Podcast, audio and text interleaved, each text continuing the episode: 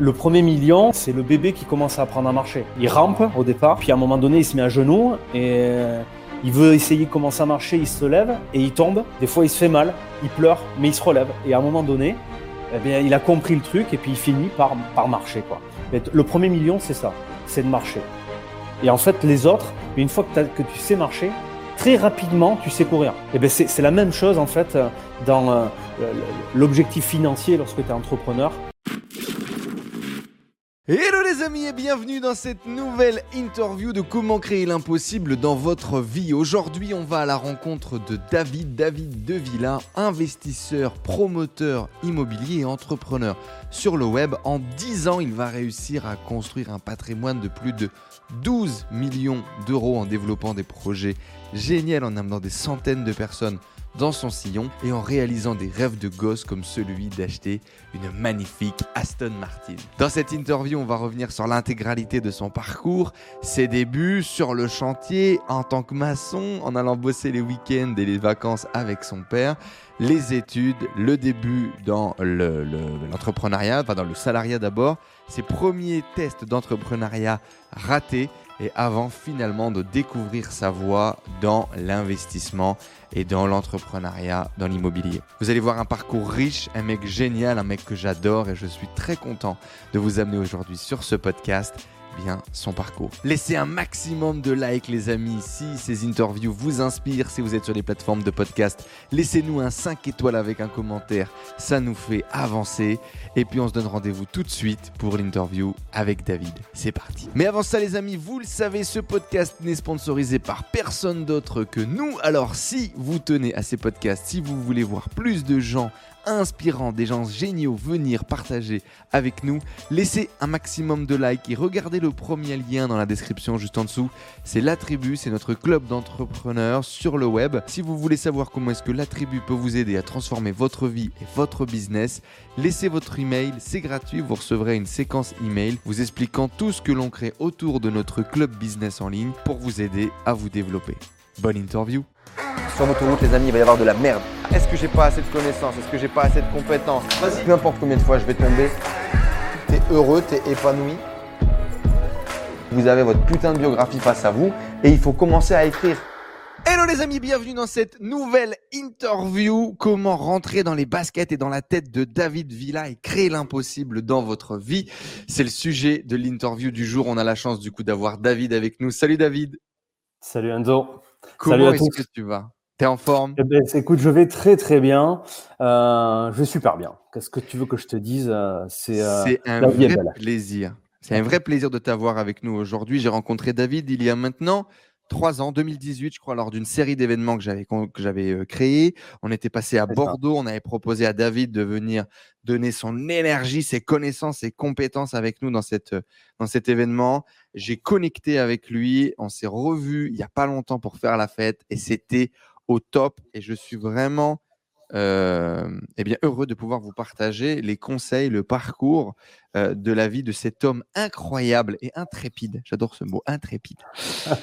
David, 40 berges, beau gosse, tu roules en Aston Martin, tu as plus de 12 millions d'euros de patrimoine. C'est quoi ton secret, David? Mon secret, alors je ne sais pas si c'est un secret, en tout cas, euh, ce que je peux te dire, c'est que j'ai toujours eu envie, en fait, de d'arriver à atteindre des objectifs qu'on euh, euh, ne m'attribuait pas possible. En fait, si ça te parle. Euh, Parce que tu sais qu'il y, a, alors il y, a beaucoup de, d'hommes qui regardent ces interviews, bien évidemment beaucoup de femmes. Beaucoup de femmes, il y a deux typologies de questions. Tu vois, la première typologie de questions, les femmes se demandent mais quel est son 06 et les hommes, c'est comment est-ce qu'on devient David de Villa? Tu es conscient de ça ou pas? Je sais pas si c'est vraiment comme ça que ça se passe, mais bon. avant, de devenir, euh, avant de devenir ce James Bond des temps modernes, c'était quoi tes rêves de gosse à toi? Écoute, j'ai revu une photo, euh, c'est marrant, tu vois. Euh, j'ai revu une photo de famille, tu sais, ces fameux albums de photos qu'on a en famille. La dernière fois que je suis allé visiter ma mère, elle a, ressorti quelques, quelques albums et je suis tombé sur une de photos de, de moi où je me, je me trouvais en fait dans le jardin, dans une petite voiture dans une petite voiture de. Euh, j'ai mon, euh, mon affiche. On a perdu, on a perdu une toile. on a perdu la toile de maître derrière.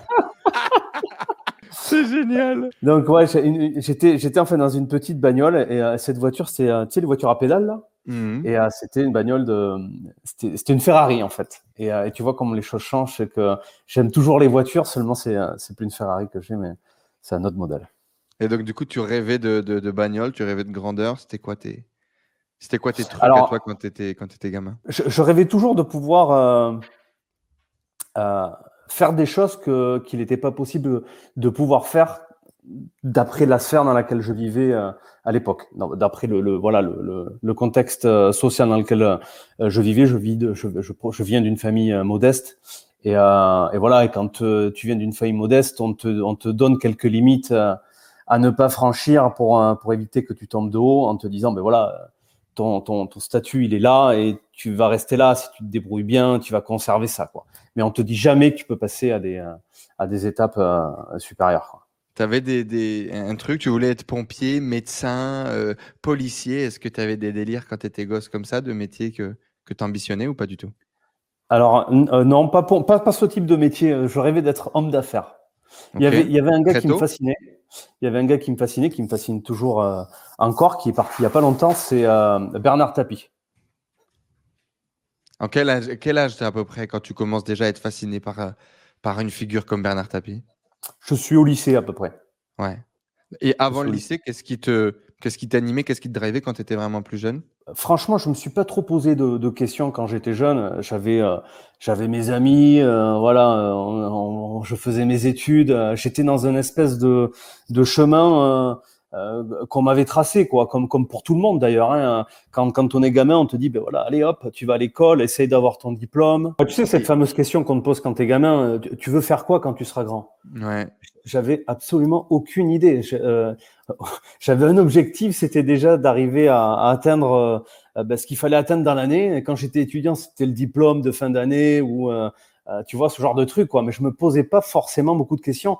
D'ailleurs, je pense pas qu'il y ait beaucoup de, jeunes qui se posent la question de savoir ce qu'ils veulent faire quand, euh, ils sortiront de l'école. En fait, ils se trouvent, on se trouve tous d'ailleurs dans une espèce de, sphère quand on est étudiant. On, vit notre vie d'étudiant. Notre vie d'étudiant, c'est euh, euh, c'est de bûcher euh, les cours qu'on nous a proposés, essayer d'obtenir notre diplôme et entre-temps, on essaie de passer du bon temps avec les potes. Quoi.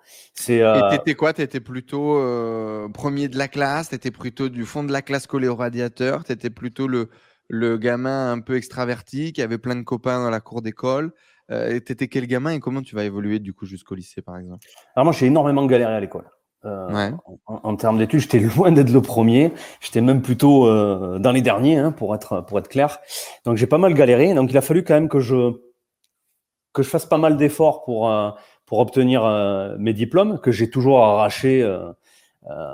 tu vois, au dernier au dernier point, mon BTS je l'ai eu avec 9,98.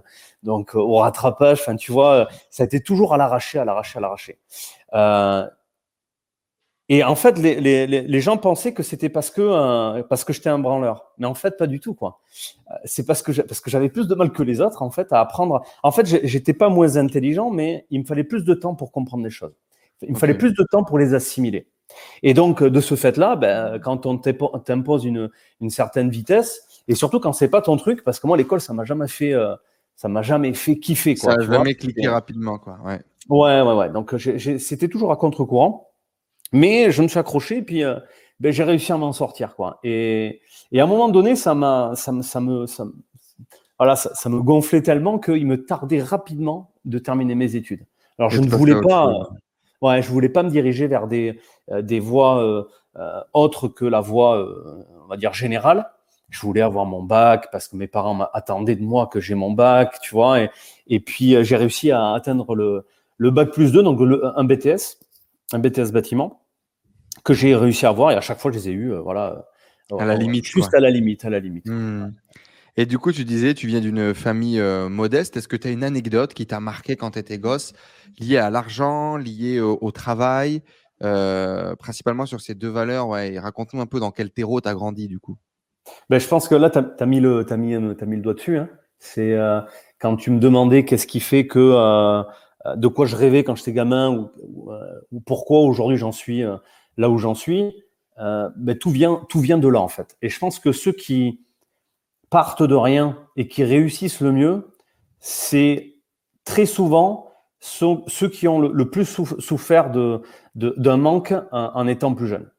Et c'est une espèce de revanche sur la vie qu'on prend euh, euh, par la suite, en fait. Hein. Moi, je me rappelle de, l'époque où j'étais gamin. Euh, alors, j'ai toujours eu à manger. Mes parents ont toujours travaillé pour mettre suffisamment euh, bah, de nourriture sur la table, si tu veux. Mmh Mais par contre, matériellement parlant, là, par contre, on n'était pas du tout on est, enfin moi et mes frères n'étions pas du tout comme les autres. C'est-à-dire que bah, à l'école, j'avais des euh, chaussures que ma mère achetait, euh, euh, tu vois, à Kiabi au centre Leclerc au premier prix, qu'il fallait changer tous les tous les mois ou tous les deux mois parce que ça se déchirait au bout d'un mois ou deux, tu vois. Alors que les autres gamins en face, ils avaient bah, des Nike, des Adidas, tu vois, des, des vêtements avec des marques qui sont pas forcément des marques extraordinaires, mais qui sont quand même des marques. Alors que moi, j'étais toujours un petit peu au-dessous. Et, ça te fait sentir quand t'es gamin, ben, au-dessous des autres, en fait. Et j'ai détesté ça. J'ai absolument détesté ça. À partir de quel âge euh, tu penses que tu commences à le ressentir, ça? École primaire? Euh, Primaire, ouais, fin de la primaire, quelque chose comme ça, fin de la primaire, ouais. Et, euh, et donc, à ce moment-là, quand, ben, quand je commence à demander à mes parents de ben, une paire de Nike ou une paire d'Adidas ou une paire de un blouson de telle ou telle marque, et qu'on me dit, ben non, ça coûte trop cher, ben, il y a ça qui te, qui te reste dans la tête. Le côté c'est trop cher. Et euh, la, la, barrière que ça te crée pour accéder à, d'autres choses. La chose dont je parle, c'est tout simplement pour ressembler aux gens, euh, aux gens que, que, tu côtoies. Et en l'occurrence, à ce moment-là, ben, c'était mes amis à l'école. quoi. J'avais envie tout simplement d'être comme eux, c'est-à-dire d'avoir les mêmes vêtements qu'eux, euh, être comme eux, faire partie d'un groupe ce, ce, ce, désir d'appartenance, c'est c'est très humain. Hein. Euh, l'homme ne peut pas vivre tout seul. Mmh. Euh, c'est euh, voilà, on est on est des êtres qui, qui, qui avons besoin de vivre en, en communauté. Et, et, quand tu fais pas partie, que t'as pas l'impression de faire partie de cette communauté, eh ben c'est là où ça peut poser euh, quelques problèmes finalement. Et c'est de là qu'est né en fait mon envie de bah de peut-être de devenir un homme d'affaires plus tard quand j'étais gamin. En tout cas, c'est comme ça que je le voyais. Et, et cette personne qui me fascinait, qui était Bernard Tapie euh, qui avait cette espèce de charisme, cette facilité à parler. Représenter du coup finalement tout ce que tu n'avais pas ou tout ce que tu avais envie d'avoir. Exactement, parce que lui aussi en fait était parti, est parti d'une famille euh, très modeste et, a réussi à atteindre un niveau euh, pour la classe sociale de laquelle il est parti, il a réussi à atteindre un niveau très très important. Et du coup, effectivement, c'est une question, tu m'as un peu grillé, c'est une question que j'ai après. J'ai l'intime conviction personnellement que pour atteindre des niveaux de succès importants, pour faire des choses qui sont importantes dans la vie, il y a deux moteurs potentiels. Il y a bien évidemment la lumière qui nous attire, le soleil qui nous attire vers lequel on veut aller, mais il y a aussi le, le monstre qui nous court au cul. Et j'ai l'impression, c'est mon ressenti, ça a été mon histoire aussi, dis-moi ce que toi t'en penses, que c'est des gens en général qui ont une énorme frustration à l'intérieur et c'est cette frustration qui leur permet de construire des choses, de se donner l'énergie de se battre pour construire, pour avancer. Parce que sur le chemin de la création, sur le chemin de l'entrepreneuriat, il y a énormément de barrières. Et cette force issue de la frustration qui va te permettre de faire des choses. C'est quoi ta grande frustration à toi, du coup? C'est la question que je pose habituellement. ma, grosse, ma, grosse frustration qui, qui, qui, a toujours été, ça a été le manque d'argent quand, quand j'étais plus jeune. quoi j'ai toujours, euh, toujours galéré, euh, galéré avec ça, euh, et, et, ça a été un manque qui, qui a motivé derrière les actions que j'ai pu mettre en place. Et tu as parfaitement raison quand tu parles de, de, ce, de ce monstre. Moi, je parle, je parle pas de monstre, je parle de déséquilibre. En hmm. fait, lorsque tu, si tu analyses un petit peu tous les, les, grands hommes de la planète qui ont réussi en termes de business, si tu regardes bien, ils ont tous un très grand déséquilibre. Prends par exemple Steve Jobs. Euh, Steve Jobs, c'était pas une personne comme les autres. C'était un barré. Hein. Il était, il était complètement déséquilibré. C'est-à-dire que euh, en termes de, euh, de travail, personne pouvait l'égaler. En revanche, côté famille et vie privée, il avait d'énormes problèmes. Et il y avait ce déséquilibre en fait qui, qui, qui, était là, qui fait que ben, ça l'a rendu très très successful euh, dans le business. Et si tu regardes bien, tu vas retrouver ça un petit peu chez, euh, chez tous les grands hommes qui ont réussi. Quoi. Hein. Tu, tu, tu vois bien qu'il y a un déséquilibre quelque part. Si jamais en fait tu es équilibré, tu vas avoir beaucoup plus de mal à atteindre certains niveaux parce que tu vas pas en avoir forcément besoin. Justement parce que tu as déjà cet équilibre dans la vie. Et donc tu penses du coup qu'il faudrait être extrémiste pour pouvoir réussir? Ou à un certain niveau en tout cas? Alors, extrémiste, je ne sais pas si c'est le terme. Déséquilibré, du coup, tu vois. Ouais, ouais, ouais. Ben, euh, quelque part, il faut vraiment. Euh, euh, il, faut, il faut que la balance, elle, elle, puisse pencher d'un côté ou de l'autre. Pour vraiment avoir une réussite fulgurante sur un ou sur l'un des deux côtés, en fait, si tu veux. Parce que quand tu, quand tu restes à l'équilibre, c'est extrêmement difficile. moi, aujourd'hui, personnellement, je ne connais pas de très, très grand succès euh, où, la vie est parfaitement équilibrée entre vie privée et vie professionnelle. Même si ça se travaille, je sais que ça se travaille, euh, ça peut se travailler pour qu'on puisse essayer d'avoir un, certain équilibre, mais à un moment donné, euh, pour vraiment faire le break, il faut, euh, il faut que la balance, elle finisse par, par peser d'un certain Pour gagner le tie break, il va falloir tout donner à un moment donné. Quoi. Ouais, C'est quoi le prix que tu as dû payer, toi? Il faut savoir que tu as commencé à, à investir, tu as commencé ta carrière d'investisseur entrepreneur à 30 piges.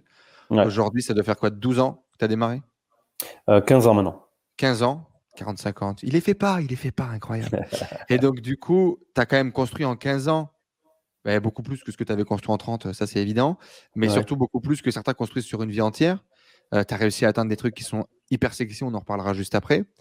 Quel est le prix que tu as dû mmh. payer? Ah ben, Le prix que j'en ai payé, euh, ben, c'est une partie de ma, de ma vie privée, parce qu'il a fallu que je consacre ben, beaucoup de temps euh, et de l'acharnement à, à, réaliser ces objectifs. c'est aussi prendre beaucoup de risques. Il faut le dire. Hein. C'est quand on investit un investissement, euh, celui qui vous dit investissez, c'est zéro risque, ça n'existe pas. Zéro risque, ça n'existe pas. Il y, a, il y, a, forcément des risques à prendre. Et là aussi, il faut, il faut avoir, il, faut, il, faut, accepter ce risque-là. Il faut l'embrasser, ce risque-là, et accepter de le prendre et, passer à l'action. Parce que celui qui a peur du risque, en fait, le pire de, le pire de tout, ce qui peut bloquer une personne, c'est la peur. La peur, c'est ce sentiment terrible euh, qui, te, qui te scotche au lit et qui, euh, qui t'empêche de te lever le matin. Quoi. C'est, euh, il, faut, il faut se débarrasser de cette, de cette peur-là et se dire, ben, OK, je l'accepte, on y va. Je connais le risque, il existe. Maintenant, je fais le maximum, évidemment, pour, pour, le, limiter et essayer de le contrôler au mieux. Mais il y aura toujours un risque, comme de prendre, par exemple, sa voiture pour aller bosser le matin. Tu auras toujours le risque qu'il y ait un camion qui te coupe la route et puis ça s'arrête là, tu vois. Donc, et pourtant, on n'y pense pas. C'est-à-dire que les gens aujourd'hui prennent leur voiture tous les matins et partent au travail. Jamais ils qu'il y a la possibilité de mourir alors qu'elle est réelle et qu'elle existe. Bien sûr, bien sûr, bien sûr. Elle est 100 fois plus élevée que je, crois que le risque de mourir en avion. Donc c'est quand hmm. même un, facteur assez important euh, de décès euh, dans le monde. Hein, les gens sont terrorisés à l'idée de prendre l'avion et n'ont aucune peur à prendre la voiture alors que le risque est plus grand. C'est ça. Et, là où ben, tu vas prendre ta voiture pendant 30 ans sans avoir jamais aucun accident, ben, à un moment donné, c'est parce que tu prends ta voiture avec, euh, avec beaucoup de confiance et que du, coup, en fait, cette peur du risque, euh, tu, la contrôles tellement bien ben, qu'elle ne t'affecte plus. Et ça te permet de monter dans ta voiture sans aucun problème, sans te poser aucune question. Quoi. Et c'est la même chose pour le, business? C'est la même chose pour le business. quoi. C'est la même chose pour le business. Bon, aujourd'hui, euh, Bon, avant, j'en transpirais, euh, j'en transpirais, euh, j'en transpirais les nuits, quoi. C'est euh, mes premières opérations, je dormais pas. Parce que, ben, surtout dans l'immobilier, quand tu investis dans l'immobilier, tu investis en, des sommes relativement importantes que tu empruntes à la banque. Donc, tu as un prêt, tu as une dette en plus. Donc, c'est pas juste moi qui perds quelque chose, c'est que si jamais je me plante, derrière, je plante aussi le prêteur, qui est la banque. Et, et, avec des sommes relativement importantes. Donc, ça peut, ça peut voilà, ça, peut avoir des conséquences relativement importantes. Et, euh, forcément, les premières opérations, Ouais, tu as fait quelques nuits blanches. Ouais, ouais, ouais. Moi, j'en fais encore. Hein. il y, a encore, y a encore des projets qui aujourd'hui te font suffisamment peur pour que tu stresses. toujours, le, jour où j'arrêterai d'avoir peur, c'est que j'ai arrêté de, de, de, bosser. Quoi. Je, ne suis plus entrepreneur. Le jour où j'ai plus peur, je, suis plus, je ne suis plus entrepreneur. On y reviendra après, c'est top ça comme, euh, comme vision. Dans le bouquin Unshakable de, Tony Robbins, qui est un bouquin du coup sur l'argent et l'investissement, il, il, dit que la majorité des gens pensent que les investisseurs sont des gens qui prennent énormément de risques parce que euh, il y, a cette phrase commune, euh, euh, je sais pas comment on appelle ça d'ailleurs, mais il y, a cette on dit, tu vois, que en mmh. gros les investisseurs sont des gens qui prennent des risques. Et en général, c'est prendre des euh, petits risques, on a des petits profits, prendre des gros risques, on a des gros profits. Et lui, il dit que pas du tout, en fait, ça c'est une croyance populaire. Voilà, c'est ça que je cherchais, une croyance populaire. Et que, en fait, les bons investisseurs sont les mecs qui trouvent les opérations sur lesquelles il y a un petit risque pour un gros euh, retour sur investissement. Est-ce que tu penses que c'est vrai? Est-ce que ça existe? Est-ce que c'est ça pour toi aujourd'hui, être un bon investisseur? C'est trouver les plans où il y a des tout petits risques et des gros profits? c'est marrant parce que c'est exactement ce que je fais moi aujourd'hui avec, euh, avec mes opérations d'investissement en fait. Hein. Euh, et, il a tout à fait raison. La, grosse difficulté, c'est que bien évidemment, ce, type d'investissement est beaucoup plus rare euh, que des investissements avec beaucoup de risques qui te permettent un gros potentiel. C'est évident. Je vais te prendre un exemple basique. si tu prends la crypto, euh, pour, pour, les gens qui investissent en bourse, si tu prends la crypto, la crypto dans le marché de, la, de, de boursier général qui comprend également euh, le SP 500, le 440, etc. Et si tu comprends le, le, la crypto, la crypto, c'est celle qui a le plus de potentiel. Mhm. C'est celle qui va te permettre de gagner le plus d'argent. Si on parle que de bourse. Mais en revanche, à comparer avec euh, le 440 ou le, le SP 500, c'est aussi celle-là qui va te faire prendre de plus gros risques parce que la, la volatilité de, de la crypto-monnaie est beaucoup plus importante que, que des actions euh, classiques. Donc, euh, et là, la difficulté, c'est d'aller chercher peut-être une crypto qui présente très très peu de risques et qui peut avoir un énorme potentiel. La difficulté, elle est là. C'est un peu comme un, comme chercher l'aiguille dans une, dans, une, dans une botte de foin. Mais une fois que tu sais trouver l'aiguille, dans chaque botte de foin dans laquelle tu vas fouiller, eh ben, tu arrives à faire des investissements qui ont de gros potentiels avec très peu de risques. Et, on le retrouve souvent dans les niches, en fait. Ça.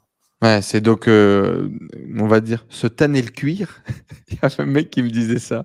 Expression de vieux, tu te tannes le cuir, gagner de l'expérience jusqu'à temps de trouver finalement ces projets, ces typologies d'investissement, ces typologies de business. Quoi. Ouais, ouais. Revenons un petit peu sur ton parcours, euh, David. Du coup, tu le disais, tu vas te batailler euh, jusqu'au euh, BTS.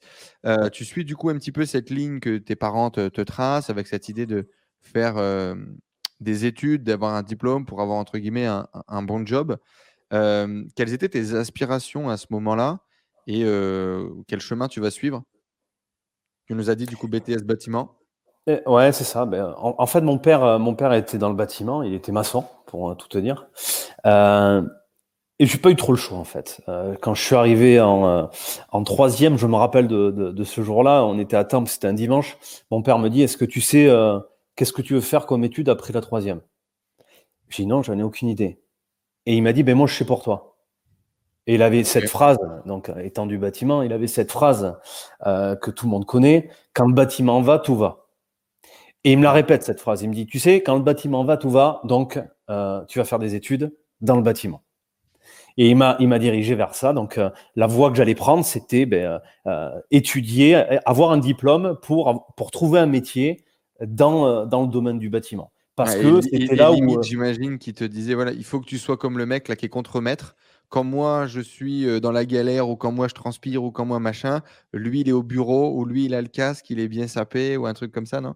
Tu as tout compris. C'est exactement ça. C'est exactement ça. Pourquoi j'ai cette anecdote en tête? Parce que, euh, parce que mon père est comme ça. Et en gros, il m'amène à l'usine quand je suis gamin. Tu sais, tu vas... moi, j'aimais bien aller avec mon père au travail, machin. Mon père travaillait un peu loin, genre 30-40 minutes. Donc, de temps en temps, on allait à l'usine. C'était énorme, grosse usine et tout. Et il dit, tu vois, là, euh, donc ça, c'est ma boss. Et donc, euh, voilà, il faut que tu sois comme ma boss. Donc, elle est ingénieure, machin. Et donc, elle, tu vois, elle, elle, elle, a ça, elle fait ça et machin. Bon. Et un jour, je suis plus vieux, tu vois. Un jour, je suis vraiment à l'école d'ingénieur et, euh, je veux quitter.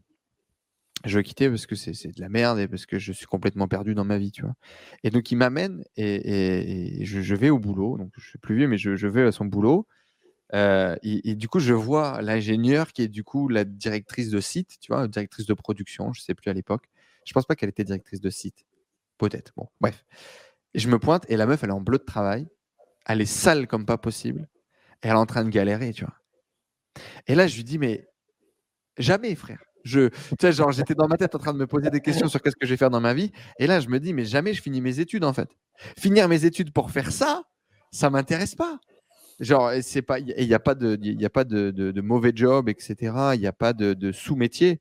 Mais en gros, c'était galérer toute ta vie, euh, faire des études compliquées, réussir à finir top de ta promo pour réussir à finir dans un gros groupe, te hisser à une place, pour au final te retrouver avec des merdes, du stress à un niveau incroyable pour gagner quoi? 2K5 par mois? 2K6 Et elle faisait 3-4% euh, de progression par an? Et il fallait déménager tous les 5 ans pour pouvoir avoir de vraies promotions? J'étais là en mode, mais pas du tout en fait. Et là, mon père, il y a un décalage de ouf où il me comprend pas. Il dit, mais, mais, gamin, genre, c'est genre, mais c'est génial, tu vois? Et, là, il y a un décalage de fou euh, entre moi qui veux pas devenir euh, ingénieur, qui va être contremaître à l'usine, euh, et, et, et, lui qui, pour lui, c'est une prison magnifique, tu vois, prison dorée. Et du coup, c'est un peu similaire ce que tu vas vivre finalement? C'est euh, exactement euh, la même chose parce que moi aussi, tu vois, pendant mes vacances, mon père m'a amené travailler avec lui. Par contre, à l'inverse de toi, moi, j'ai détesté ça. J'ai hmm. détesté ça parce que c'était toutes les vacances. Pendant tu que... sur le chantier, je pense que c'était un peu plus compliqué. c'est ça, voilà. Et l'hiver, par exemple, ben, je peux te dire que c'est c'est loin d'être marrant. C'est vraiment très très loin d'être marrant. Et puis en plus, mon père, c'était vraiment quelqu'un de, de dur. Donc, euh, on rigolait pas quoi. C'était, on était là pour travailler, pas pour rigoler. Euh, et je peux te dire qu'il m'interdit une seule chose, c'était de retourner à l'école. donc, euh, donc voilà, la, l'éducation que, que j'ai eue, qui était celle de mes parents, mais également celle de la société, parce que la société nous éduque dans cette voie-là, en, nous disant faites des études et essayez d'avoir un bon job. C'est, c'est, comme ça que, que la société est faite aujourd'hui. Et, et c'est comme ça que j'ai commencé en fait, hein, tout simplement, puisque comme tu le sais, j'ai commencé à investir je suis devenu investisseur immobilier euh, relativement tard, euh, vers mes 30 ans. Euh, mais avant ça, ben, j'ai en fait suivi ce modèle qu'on m'avait qu'on imposé quoi. Donc j'ai fait mes études, j'ai trouvé un job, celui que j'ai trouvé me plaisait pas, j'en ai trouvé un autre et puis et puis voilà et puis j'ai été déçu et puis redéçu et redéçu et, et à un moment donné, ben, je me dis mais, merde c'est pas pas ça, c'est pas ça qu'on m'a dit. On m'a pas dit ça. On m'a dit que si j'avais mon diplôme, euh, ben, je serais, euh, je serais, euh, je serais, je serais au top, quoi. J'aurais pas de problème. Et en fait, pas du tout. Quand est-ce que tu vas vivre cette, frustration, cette déception? À peu près vers quel âge? Est-ce qu'il y a un événement marquant qui va amorcer ou qui va donner un coup de semonce, tu vois, pour cette frustration? Oui. Alors, il y, en a, eu deux. La première, c'est euh, mon éveil, en fait. Mon éveil, c'est quand j'arrête l'école et que je commence à travailler. Hmm. Quand je suis à l'école, que je suis en BTS, euh, on me vendait que mon diplôme me permettrait de trouver un boulot et que j'allais sortir avec, euh, euh, donc on était en francs à l'époque, 10 000 francs, entre 10 et 12 000 francs par mois.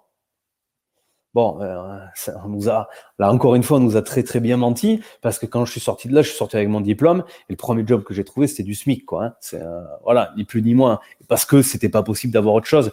Et c'est normal, hein, une entreprise qui recrute un jeune, même si tu, même si tu viens d'être diplômé, tu connais rien, tu sais pas travailler. Donc mmh. d'abord, tu as d'abord besoin de, de commencer à, ben, à, à, faire tes preuves pour que tu puisses solliciter ensuite euh, des, des, progressions. Ce que j'ai accepté en fait au départ. J'ai accepté ça en me disant, ben oui, c'est normal, c'est logique. Ok, j'accepte le, le poste de le poste au SMIC et puis je, je vais montrer que je suis capable parce que j'avais eu cette éducation. Mon père m'avait toujours éduqué en, en me disant, euh, si tu travailles très dur et sans compter, à un moment donné, tu seras récompensé.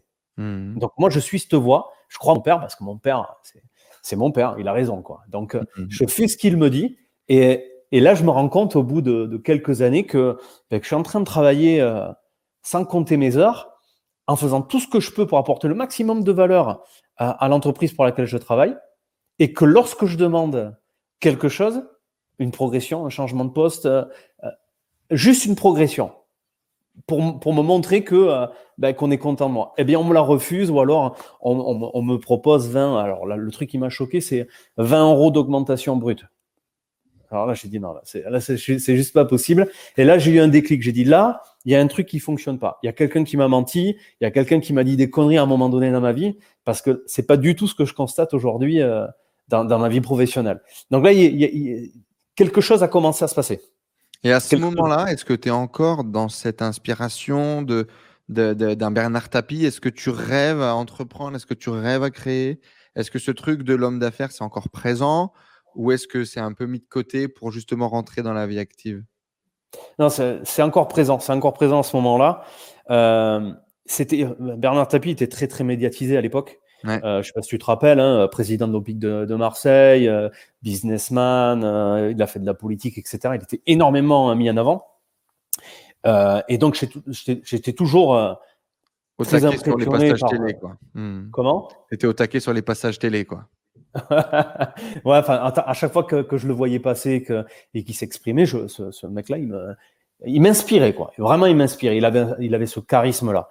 Et, euh, et j'ai toujours eu ça, en fait, euh, au fond de moi. Et, et un jour, eh ben, quand euh, j'ai demandé pour la énième fois une promotion et qu'on me l'a pas donné, j'ai dit bon, ben là, j'arrête là. Euh, j'ai compris, c'est que bah, je vois des entrepreneurs autour de moi parce que j'étais commercial à l'époque quand j'étais salarié et j'avais donc un fichier client et je visitais en fait des entrepreneurs. Et je voyais que ces entrepreneurs dans le bâtiment étaient souvent étrangers et que euh, pour la plupart d'entre eux, parlaient très très mal français et parfois ne savent pas l'écrire. Malgré ça, ils avaient de magnifiques maisons, ils avaient de jolies voitures dans le garage. Euh, financièrement, on voyait que ça se passait plutôt bien pour eux, tu vois. Et là, je me suis dit, euh, moi j'ai des diplômes, je sais euh, parler, même si j'ai un petit accent du sud-ouest, mais je sais quand même parler français correctement. je l'écris correctement également.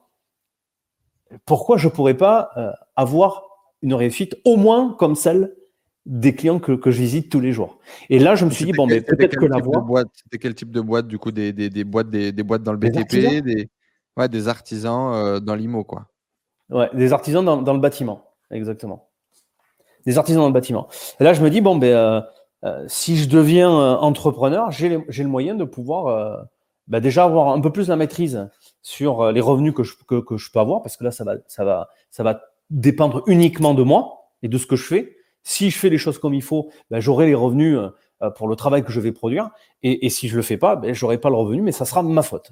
En tant que commercial dans le bâtiment avec un peu d'expérience, tu étais quand même, j'imagine, arrivé à un bon niveau de vie, tu devais plutôt bien gagner ta vie, ça se passait bien quand même, non? Ben, pas, pas, pas, si bien que ça, tu sais, je, je gagnais 2200 euros euh, euh, de salaire. Aujourd'hui, il faut savoir que euh, le, salaire moyen en France, c'est, euh, je l'ai entendu l'autre jour, je crois que c'est 1700 euros par mois. Quand tu prends en compte l'inflation qu'il y a tous les ans, euh, l'augmentation de la vie tout court qu'on peut constater tous les jours, plus tous les, toutes les choses auxquelles on a la possibilité aujourd'hui d'accéder pour, pour s'amuser, que ce soit les voyages, pour profiter, je veux dire, que ce soit les voyages, les sorties. Ouais, T'as vite le manque qui arrive, quoi. Très, mais très très rapidement, très très rapidement. C'est-à-dire que quelqu'un qui a 2200 euros, oui, il va vivre, oui, il va manger, mais voilà, il va, il va, il va, il aura pas l'occasion de faire euh, beaucoup de choses en plus que ça, tu vois. Mais potentiellement, euh, tu es, le stéréotype du mec de 30 piges qui a fait un peu d'études, qui est commercial, qui bosse un peu, qui a des résultats euh, pas trop mauvais, sans être très bien, quoi. En gros, c'était ça. C'est un peu standard, quoi, finalement. C'est ça, euh, locataire d'un petit appartement. Euh, enfin, vraiment rien d'exceptionnel. Moi, j'avais des attentes beaucoup plus, euh, beaucoup plus grosses que ça. Et donc là, je suis en fait, à ce moment-là vraiment en dessous de ce que je voulais avoir. Et du coup, ce, le, le, la dernière coûte, c'est cette capacité, cette proximité que tu as avec des gens qui sont entrepreneurs du bâtiment, qui sont peut-être pas si différents de, de, de, de, ce que tu pourrais avoir ou obtenir, et tu te dis, euh, faut que je me lance, faut que j'y aille. C'est ça. Ce qui va être le, passage à l'action finale? Il y a deux choses. La première, c'est que je me rends compte qu'en fait, euh, être entrepreneur, être entrepreneur peut me permettre d'avoir de meilleurs résultats que d'être salarié. Ça, c'est la première chose. J'ai envie, je, je, suis motivé, j'ai des ambitions, euh, j'ai pas peur de me lancer dans, dans une aventure entrepreneuriale. Chose qui peut faire peur à beaucoup, beaucoup de monde. Hmm. Ça, ça, aussi, il euh, faut, faut, en être conscient.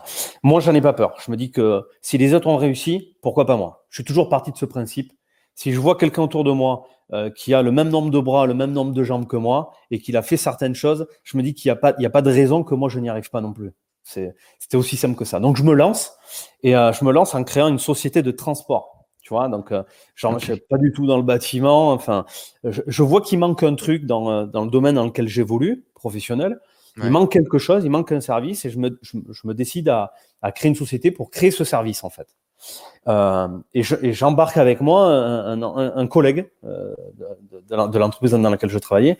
Et puis, euh, et puis ben, ça, ça, ça fonctionne bien au début et au bout d'un an, ben, ça, commence, ça commence à moins bien fonctionner du fait que, que moi, ben, je vais aller beaucoup plus haut. C'est-à-dire que j'avais acheté un petit camion et puis voilà, j'étais en bleu toute la journée et je, en fait, je faisais de la livraison express de matériaux pour mes anciens clients, pour les entreprises du bâtiment. Ouais, et, donc, tu as repéré un, problème, tu as dit, ouais, il, y a toujours, il manque toujours un truc sur le chantier, je vais être ce gars qui leur permet de ne pas bloquer le chantier et de leur amener ce qui manque, c'est ça? C'est ça. J'avais énormément de retours de mes clients qui se plaignaient euh, d'un problème de disposition et de livraison. Tout le temps. Et tu as 30 piges à ce moment-là quand tu lances ton premier boîte? Non, euh, j'ai un peu moins là. Je, dois, ouais, j'ai un peu moins. Je dois avoir 25 ans à ce moment-là quand je fais ah ça. Ah oui, d'accord, ok. Ouais, tu as, 5 ans. Tu as emboîté le pas, euh, as emboîté le pas à 25 ans, ok. Ouais, 25 ans, première, première expérience entrepreneuriale. Au bout d'un an, euh, bah, ça marche plus, donc on, j'arrête, je reviens en fait dans le salariat. je retrouve un poste un peu mieux que, ce que je vis à ce moment-là? Qu'est-ce que tu vis à ce moment-là quand tu as commencé à emboîter le pas de devenir la personne que tu veux devenir et qu'on te remet dans la case dans laquelle tu ne veux surtout pas être? Qu'est-ce qui se passe? Ben, je, te laisse imaginer que, bah, que c'est pas super marrant. Quoi. Tu, prends, tu prends une belle gifle. Surtout que derrière, il y avait mon père qui me disait euh, Mais t'es fou de quitter la boîte dans laquelle tu étais, euh, tu vas te planter, tu vas machin, tu vas finir, tu vas finir, tu vas finir par dormir sous les ponts. C'est ça qu'il me disait. C'est ce qu'il me disait. donc, les mêmes expressions, euh, ton daron et mon daron, j'ai l'impression. Ah ouais? et bien voilà, tu vois, en fait, euh, ce que j'ai pu sentir, bah, tu, dois bien connaître euh, ce sentiment-là, c'est que bah, je, ressens deux choses en fait. La première, c'est mon échec personnel, je n'ai pas réussi, d'accord? Et la deuxième, c'est de donner raison à mon père. C'est le pire d'ailleurs. C'est certainement le pire. C'est certainement le pire, c'est clair. Donc ben voilà, ben, tu reviens un petit peu ben, en baissant les yeux et, euh, et tu te dis ben, je, vais, je vais retrouver un boulot parce que de toute façon, il faut bien que tu travailles, il faut bien que, faut bien que tu, payes tes factures. Tu te dis je vais y retourner tout de suite. Tu te dis putain, je, je veux. La prochaine fois, ça va marcher, je vais retrouver un plan, j'y retourne ou tu te dis. Euh, non, non, là, là, je t'avoue qu'il y a quand même une petite descente, une petite descente aux enfers qui va durer, euh, qui va durer un ou deux mois, tu vois. Euh, mais, mais je me remets sur le truc très vite à rechercher du travail parce que de toute façon, ben, je n'ai pas le choix. Hein. Il, faut, il faut que je travaille. Donc, je retrouve un poste, je trouve un poste meilleur que celui que j'avais avant en salarié. En fait, voilà. Et puis, je vais rester. en fait, je deviens directeur commercial sur, sur, la, sur la région du, du Sud-Ouest. et je vais y rester pendant euh, je vais y rester pendant 4 ans, je crois. C'est ça, 4 ou 5 ans. Et au bout de 4 ou 5 ans. Reconnaissance, poste de directeur, du management, certainement plus de salaire. C'est cool. Oui, mais le salaire, va pas forcément beaucoup plus. Hein. Je suis mmh. passé de 2002 à 2005, tu vois. Euh, c'était pas, euh, c'était pas un truc euh, extraordinaire. Et, et, voilà quoi. C'est. Mais ça représentait quand même une certaine forme déjà de, de, de, de succès. Moi, je me souviens quand j'étais mmh. gosse, les types qui étaient directeurs commerciaux et qui gagnaient 2K5, ils roulaient dans des bagnoles plutôt sympas. souvent, ils avaient une berline allemande à crédit. ils étaient plutôt beaux gosses. Ils se sapaient un peu parce que de toute façon, c'était dans le cadre du boulot. Et ça roulait des mécaniques alors que ça gagnait 3 francs 6 sous. Moi, c'est moi, moi, je viens de ah, ça, c'était moi. ça, c'était moi. Alors, c'est vrai que euh, y il y avait quand même un petit peu du mieux parce que, euh, comme tu le dis, ben, euh, j'avais une voiture de fonction qui était plus floquée. Euh, c'était une voiture 5 places, c'était une Audi d'ailleurs. tu vois, donc déjà, déjà, j'étais mieux au niveau salaire, au niveau environnement, prestations, etc. Donc déjà, déjà, c'était pas, c'était pas trop mal. Mais au bout de cinq ans, euh, ben, je me fais licencier, raison euh, économique. On arrivait en fait sur euh, la fameuse crise des, subprimes. Et je me fais licencier pour raison, pour raison économique. et là, ben, là je, suis obligé de prendre des décisions, une décision qui va ben, me faire retourner à mes anciens amours, c'est-à-dire l'envie d'entreprendre. Et je me dis, ben là, c'est l'occasion de, repartir dans l'entrepreneuriat, ce qui me manquait. Et entre-temps, en fait, juste avant, juste avant de me faire licencier, je réalise ma première opération immobilière, en fait. En, en tant que, que particulier, euh, en nom propre, euh, voilà, comme peuvent, le, comme peuvent le faire euh, certaines personnes qui sont salariées. Alors, deux choses. On va d'abord revenir là-dessus. Ce, cette expérience qui pourrait être hyper traumatisante, un échec pour beaucoup de gens, une perte de repères, tu vas la voir comme une opportunité pour entreprendre qu'est-ce qui va se passer et comment est-ce que tu fais pour tourner ce bouton de putain, je perds mon poste de directeur, mes avantages en nature, la bagnole, les trucs, les machins. à waouh, c'est une opportunité pour me, relancer Comment est-ce que tu shifts ce bouton-là? Comment je shift? Ben En fait, c'est quand même quelque chose que j'ai en moi depuis longtemps. J'ai eu ma première expérience entrepreneuriale cinq ans plus tôt. Euh, le fait d'être indépendant, d'être euh, le décideur, le patron, euh, enfin, celui qui mène euh, un projet, etc. Tout ça, ça, ça, me manquait quand même. Mmh. donc j'avais quand même au fond de moi. Et, et quand je me fais licencier, ben, y a, y a, tout ça, ça ressort tout de suite. quoi. Ça ressort tout de suite et, et pour moi, c'est comme une évidence. C'est-à-dire qu'il n'y a pas forcément un événement qui a fait que ça me donne envie de nouveau à repartir dans ce, dans ce chemin-là. Dès que ça vient, c'est, oh, tu vois ça comme une opportunité et tu te dis euh, c'est bon, quoi, c'est, un go. Et du coup, parlons-en quand même de ce premier investissement immobilier parce que dès là, alors c'est peut-être effectivement cette envie d'entreprendre qui était déjà présente et qui va te faire faire les choses différemment, mais tu vas euh, acheter ta maison euh, plein pied pour faire comme tout le monde, encore une fois, tu le dis souvent en interview. bah, tu as 30 piges, tu es directeur, tu gagnes bien ta vie, il est temps d'avoir mon propre chez moi et, surtout d'avoir une belle maison sympa. C'était l'époque où effectivement tous les potes s'installaient, certainement avaient un gamin, commençaient à acheter un plein pied avec un petit jardin. Et ben à ton tour, tu veux avoir ton petit plein pied avec ton jardin. Tu vivais encore dans un appart 50 mmh. mètres carrés ou un truc comme ça à l'époque, euh, en banlieue de, Bordeaux, si je dis pas de bêtises. Ouais, c'était c'est exactement ça. Et, il est tard à ce moment-là puisque j'arrive à la trentaine en fait. Et, euh, à, 30 ans, il y a déjà pas mal de monde qui qui, qui, qui achète. Euh, un logement en tant que résidence principale. Donc je suis déjà bien, bien en retard là-dessus parce que je m'y intéresse pas du tout en fait à ce moment-là. Je m'intéresse pas du tout à l'immobilier jusqu'à euh, jusqu'à ce moment.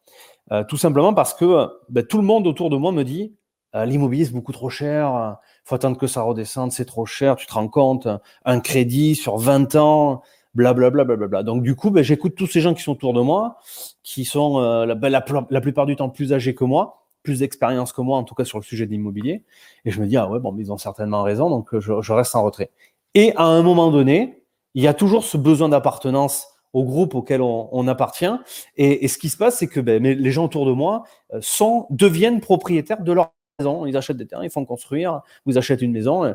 Et puis quand euh, ils m'invitent à l'apéro, ils m'invitent ben, au bord de la piscine, on fait un barbecue et tout. Je me dis, merde, moi, quand je rentre chez moi, je rentre dans mon 40 mètres carrés.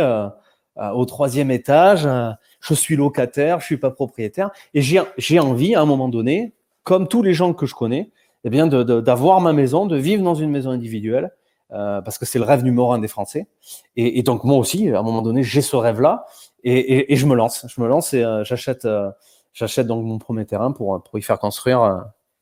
pour y faire construire mon premier, ce que j'appelle maintenant mon premier investissement immobilier, alors que je savais pas que ça en serait un au départ. Quoi. Ouais, pour, pour construire ta maison, quoi. Au départ, je veux juste acheter un terrain et faire construire ma maison. Et ça va pas se dérouler. passe pas comme prévu. Tu as un refus, la banque accepte pas ta demande de crédit par rapport au projet que tu veux euh, démarrer. Mais tu te débines pas, tu lâches pas l'affaire et tu vas faire le move qui deviendra euh, ton move d'anthologie. Hein. Si tu étais un combattant, euh, si un combattant de, de, boxe, ça serait un peu ton move signature qu'on appellera aujourd'hui la doublette. On en reparlera juste après. Mais du coup, plutôt que de donner raison à la banque, tu vas avoir l'idée, et tu nous expliqueras comment parce que ça paraît fou, de ne pas faire une maison mais faire deux maisons pour pouvoir du coup faire passer eh bien, une maison, mettre un locataire et donc que ce revenu du locataire t'autorise à avoir son crédit. Comment ça va se passer? Comment tu vas avoir cette idée? Et euh, pourquoi est-ce que la banque va valider euh, un double projet alors qu'elle n'en valide pas déjà un tout seul? Alors, le projet initial, si tu veux, comme on le disait tout à l'heure, c'est que je voulais faire, ma, faire construire ma, maison individuelle. Euh, et, à ce moment-là, je précise aussi que je suis célibataire, donc je suis tout seul. Et tous les gens qui, sont autour de moi, dont je parlais tout à l'heure, sont en couple. Pour la plupart sont en couple, ont même déjà des enfants, etc., etc. Et donc quand je les vois, euh, certains d'entre eux sont des amis euh, d'enfance. Donc j'ai fait mes études avec eux, on a le même cursus, on a, le même diplôme, etc. On évolue, on évolue de la même façon. Quoi. Et on a plus ou moins entre nous les mêmes salaires, à quelque chose près. Et donc mmh. je me dis, ben, eux ils ont eu leur maison, moi je vais avoir la mienne. Et, je me pose, je me pose pas plus de questions que ça parce qu'à ce moment-là, euh, je n'y connais rien en fait en immobilier. Je vois simplement des gens que je connais qui me disent qu'ils sont allés voir leur banquier, qui leur a prêté de l'argent et que du coup ils sont devenus propriétaires de leur maison. Voilà, c'est la seule chose que moi je retiens. Et encore une fois, je pars du principe que si les autres ont réussi à le faire, il n'y a pas de raison que moi je n'y arrive pas. Donc mhm. je vais voir la banque, enfin, avant, avant, même de voir la banque, je commence tout de suite à chercher un terrain. Je me dis, je veux un terrain. dès que je l'aurai trouvé, je vais voir la banque pour, pour, pour avoir les, le prêt et faire construire. Mmh. Et je trouve ce terrain, je trouve un terrain dans un secteur que je connais bien, le terrain me plaît beaucoup, etc. Et je m'y vois déjà, je vois déjà ma maison et tout. donc je suis super excité, motivé et, très content d'aller voir mon banquier. Et quand je vais voir mon banquier, ben, je lui dis, ben voilà, euh, je suis, euh, j'ai un compte chez vous depuis 12 euh, ou 13 ans, depuis que je suis adolescent en fait. C'est le compte que tu ouvres quand tu es gamin, tu vois, ou que tes parents quand tu es gamin, et que tu gardes jusqu'à. Bon, ben là, ben, c'était ce compte-là, j'en avais pas d'autre. Donc ce, ce, banquier me connaît depuis 15-20 ans, jamais un découvert, jamais un défaut, rien. Et, et là, j'y vais vraiment en toute confiance. Je dis voilà, j'ai acheté ce Avec l'insouciance, tu vas. exactement. Et, euh, et, je lui dis, ben, il me faut 250 000 euros pour euh, acheter ce terrain et y faire construire la maison euh, euh qui me plaît. De mes rêves. De mes rêves, voilà. Et, et là, ben, très rapidement, hein, ça s'est fait assez vite. Le banquier me dit, non. voilà, non, non, ça, ça va pas être possible. Écoutez, voilà, ce que vous demandez comme montant, 250 000 avec le salaire que vous avez, même si vous avez un bon salaire, un bon poste, je peux pas vous prêter 250 000. Et alors là, je tombe quand même un petit peu sur, euh, sur le cul parce que je m'attends pas du tout à un refus, mais pas du tout. Hein. Je suis persuadé qu'il va me prêter parce que je travaille. Euh, parce que, tu vois tes potes autour de toi, ils l'ont eu. Du coup, il n'y a pas de raison. tu t'es jamais dit, ils sont à deux, ils ont deux salaires. Tu n'as jamais fait cette relation. J'ai jamais fait cette relation tout simplement parce que on m'a jamais expliqué qu'en fait la banque te prête uniquement 35% de tes revenus en mensualité euh, pour ton prêt. Et donc, quand le banquier me dit ben non, je te prêterai pas 250 000. Euh, je suis hyper déçu, j'ai de la colère en même temps, mais par contre, je me dis une chose, c'est que je partirai pas de ce bureau, soit sans mon crédit, soit sans savoir pour quelle raison il me prête pas. Je veux savoir pourquoi et surtout comment l'obtenir. Et donc, je commence à lui poser des questions. Je dis pourquoi? Parce que là, moi, autour de moi, ben voilà, j'ai des amis, ils, ont, ils gagnent à peu près la même chose que moi, ils ont fait leur maison, etc. Et là, il m'explique, il m'explique toutes ces règles qu'a la banque. Il m'explique qu'en fait, qu'en fait, une banque, pour se faire un prêt immobilier, ils ont un cadre, et dans ce cadre, il y a plusieurs cases à cocher. Et si on les coche toutes, eh bien, tu repars avec ton prêt. Si jamais il y en manque, ou alors qu'il y a une case qui est hors du cadre, eh bien, tu n'as pas ton prêt. Et il m'explique que moi, ben, euh, j'en ai qui sont à l'intérieur du cadre, mais il, y en a qui, mais il y en a également qui sont à l'extérieur, donc il peut pas me prêter. Et il me dit, par contre, je vois que vous êtes vraiment motivé, que vous voulez vraiment euh, absolument euh, devenir propriétaire. Il me dit, par contre, rassurez-vous, vous avez, vous avez un, profil qui est, euh, qui est très bien pour obtenir un, financement à la banque. Vous êtes salarié, vous avez un CDI, etc. etc. Mais on, on pourrait vous prêter si vous achetiez, par exemple, si vous vouliez, par exemple, acheter un T3. J'habitais dans un T2 à l'époque que je louais. Il me disait, voilà, si vous décidez d'acheter un T3 euh, pour votre première résidence principale, eh ben ça, l'affront, l'affront. Toi, tu as le truc, tes potes, ils ont la maison. Toi, tu veux la maison. Et l'enculé, il te dit, tu peux avoir le truc d'en dessous si tu veux. Oh putain, alors là. C'est ça, exactement. Ce alors là, pas dire, quoi. Évidemment, ça fait mal quand il te dit ça. Et, toi, dans ta tête, enfin, moi, dans ma tête, je me dis, euh, non, mais t'as pas compris. Moi, moi, je veux ma maison. Je veux pas un T3 tout pourri. Je veux une maison individuelle avec un jardin pour inviter tous mes potes à, à faire des barbecues et à boire l'apéro. Tu vois, c'est, comme ça que je le voyais. Hmm. Mais bon, il m'explique que c'est que, que ça sera pas possible, donc je m'en vais. Je m'en vais et je pendant euh, allez, une bonne quinzaine de jours, euh, j'ai du mal à dormir. J'ai du mal à dormir. J'ai le truc qui tourne dans la tête, qui tourne, qui tourne, qui tourne, qui tourne. J'essaye de trouver la solution pour pouvoir arriver à, à mes fins, quoi. Et puis, euh, au bout de 15 jours, je reprends rendez-vous avec, euh, avec le banquier, euh, qui me redonne donc un rendez-vous. Je vais le voir. Et quand je rentre, en fait, dans son bureau, lui, il est tout content. Lui, il m'accueille les, bras ouverts, il a le sourire jusqu'aux oreilles. Il me dit, putain, ce jeune, il est, il est bien, quoi. je lui ai dit que. Je vais lui vendre un T3. C'est ça. C'est ça. On va acheter un T3. C'est ça. Le banquier pense que j'arrive en, avec, avec un T3 à financer, quoi je vais lui dire, j'ai trouvé un, appartement euh, avec deux chambres, je, veux acheter ça. Et, en fait, mais pas du tout. En, fait, euh, il m'invite à m'asseoir et il me demande euh, ben, qu'est-ce que j'ai à lui, à lui montrer. Et je lui dis ben, que si je viens le voir aujourd'hui, c'est pas pour lui demander 250 000 euros comme je lui avais demandé la première fois, mais 300 000 euros. Alors là, je t'avoue que le gars, il a fait un petit recul quand même sur sa chaise. avec un petit, il a commencé à rire, mais un peu jeune, tu vois, il a dû se dire, bon, lui, euh, ça va être compliqué. Il, il est un peu con, il est peut-être un peu con. Ça, il, est, un peu con, le garçon, Julien. Et toi, à ce moment-là, tu as confiance en toi? Tu es persuadé ah que ton plan il peut marcher? ah, J'ai confiance en moi parce que, euh, parce que j'arrive avec les, les, les, euh, les, bonnes réponses en fait. Il, il m'a donné les bonnes réponses. Qu'est-ce qui t'a fait cocher ce projet mentalement? Où est-ce que tu es allé chercher les informations pour te dire que ça va marcher? Bien, en fait, euh, je suis parti avec, avec l'analyse des questions que j'ai faites à mon banquier 15 jours auparavant, qui me dit il faut ça, ça, ça, ça, ça. Si tu as ça, ça, ça, ça, ça, tu auras ton prêt. Je dis, OK, ça marche comme ça. Très bien. Je suis rentré chez moi et je me suis demandé comment est-ce que je peux adapter mon projet pour lui apporter toutes les réponses qu'il attend. Et il y avait une réponse notamment qu'il attendait, c'était celui de, ben, d'avoir des revenus plus élevés, puisque c'est ce qui bloquait euh, en premier lieu. Donc j'avais, pas beaucoup d'options. La première, c'était de demander une augmentation. Bon, j'en ai parlé tout à l'heure. Quand tu demandes une augmentation de ton patron, 20 balles.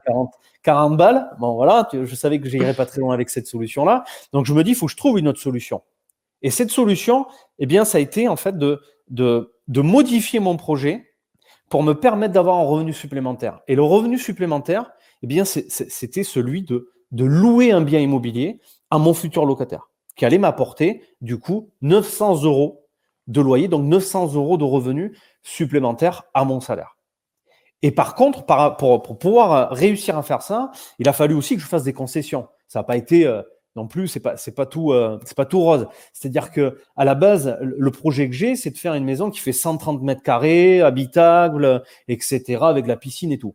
Et au final, ben, j'adapte mon projet pour pouvoir faire deux maisons, donc une pour moi et une que je pourrais louer à un locataire qui allait pouvoir me rapporter 900 euros par mois. Et par contre, le truc, c'est que ben, du coup, je ne peux plus faire de maison pour moi de 130 mètres carrés. Tu n'as plus la maison de tes rêves, quoi. Voilà, sinon j'explose le budget, c'est pas possible. Donc je décide de prendre un peu sur moi, de réduire un petit peu la surface du projet que je voulais pour moi, et, de ce fait-là, de pouvoir faire deux logements au lieu de faire juste une maison. Et, lorsque je lui présente ça au banquier et que je lui montre qu'en fait, je vais avoir deux maisons, une que je vais habiter, donc j'arrive à atteindre l'objectif que je voulais, d'être propriétaire, et à côté de ça, j'allais louer la deuxième maison à un locataire qui allait me permettre de, de, me rapporter 900 euros par mois et du coup de payer pratiquement avec ce loyer-là presque la totalité de la mensualité du crédit que je lui mmh. demandais pour 300 000 euros.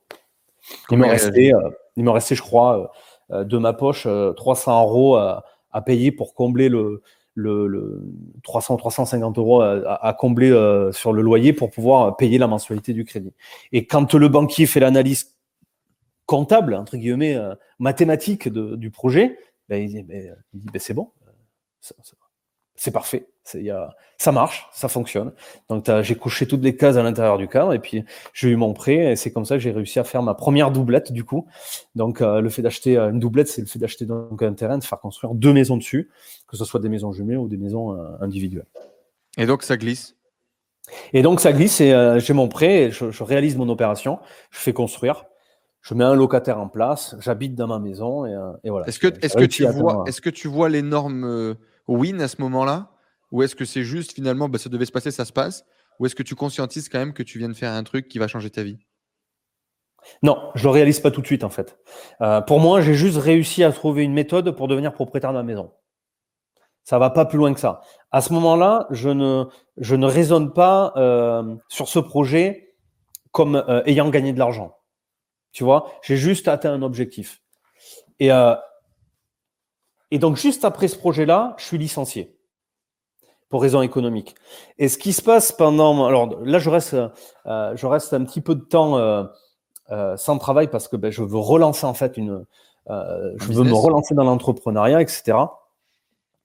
enfin, je sais pas trop. Je sais pas si je reste dans, si je veux me lancer dans l'entrepreneuriat ou repartir dans le salariat. Voilà, il y a, y a, des questionnements à ce niveau-là parce que je, je prends conscience aussi que le CDI que j'avais, euh, m'a permis finalement de, de, pouvoir euh, emprunter à la banque et de réaliser mon opération immobilière où je suis propriétaire de ma maison. Et là, je me dis peut-être que si je retrouve un boulot de salarié, ben, je vais pouvoir refaire la même chose et continuer mes investissements de cette façon.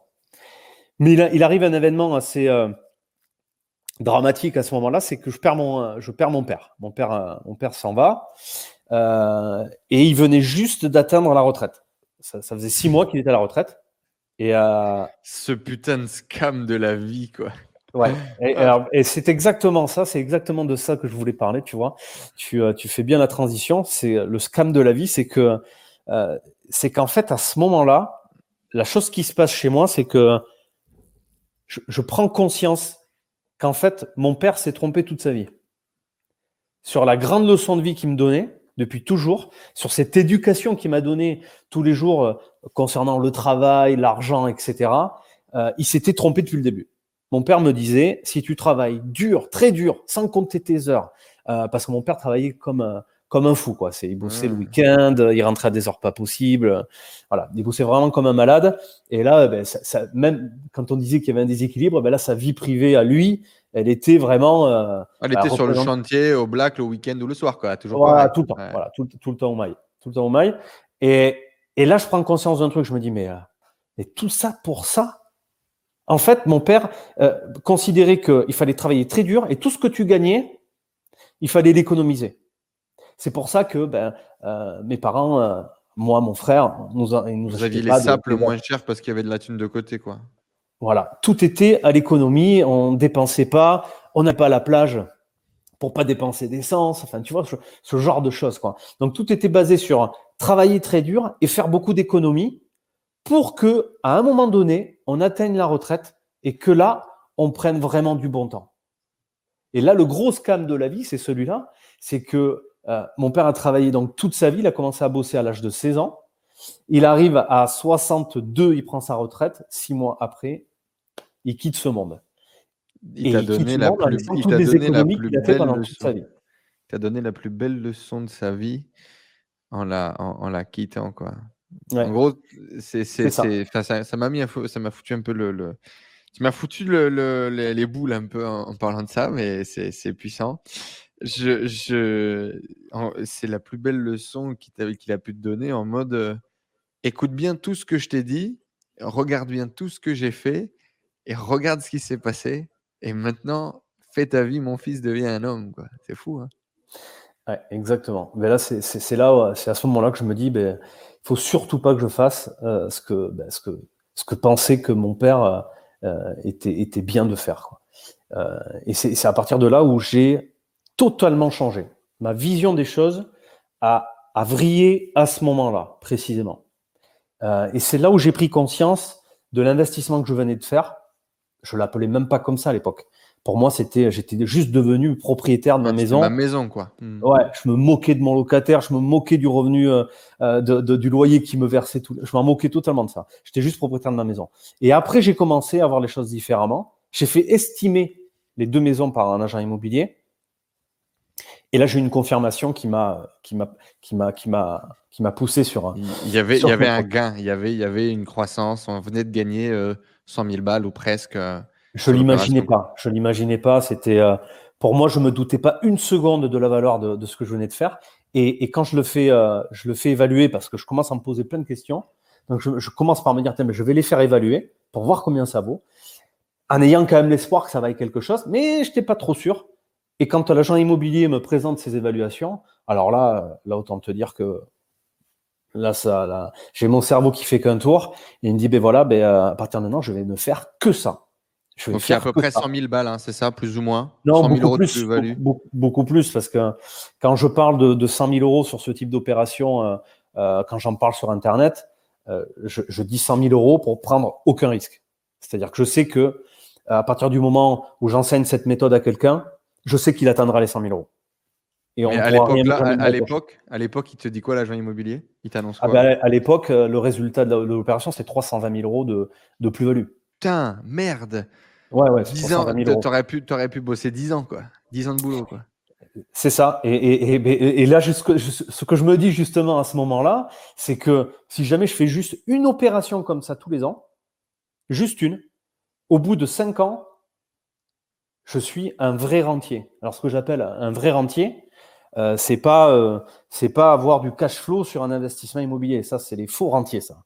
Un rentier, c'est quelqu'un qui a des revenus euh, totalement passifs qui proviennent d'actifs sur lesquels il n'y a plus aucune dette. Ça, c'est un vrai rentier.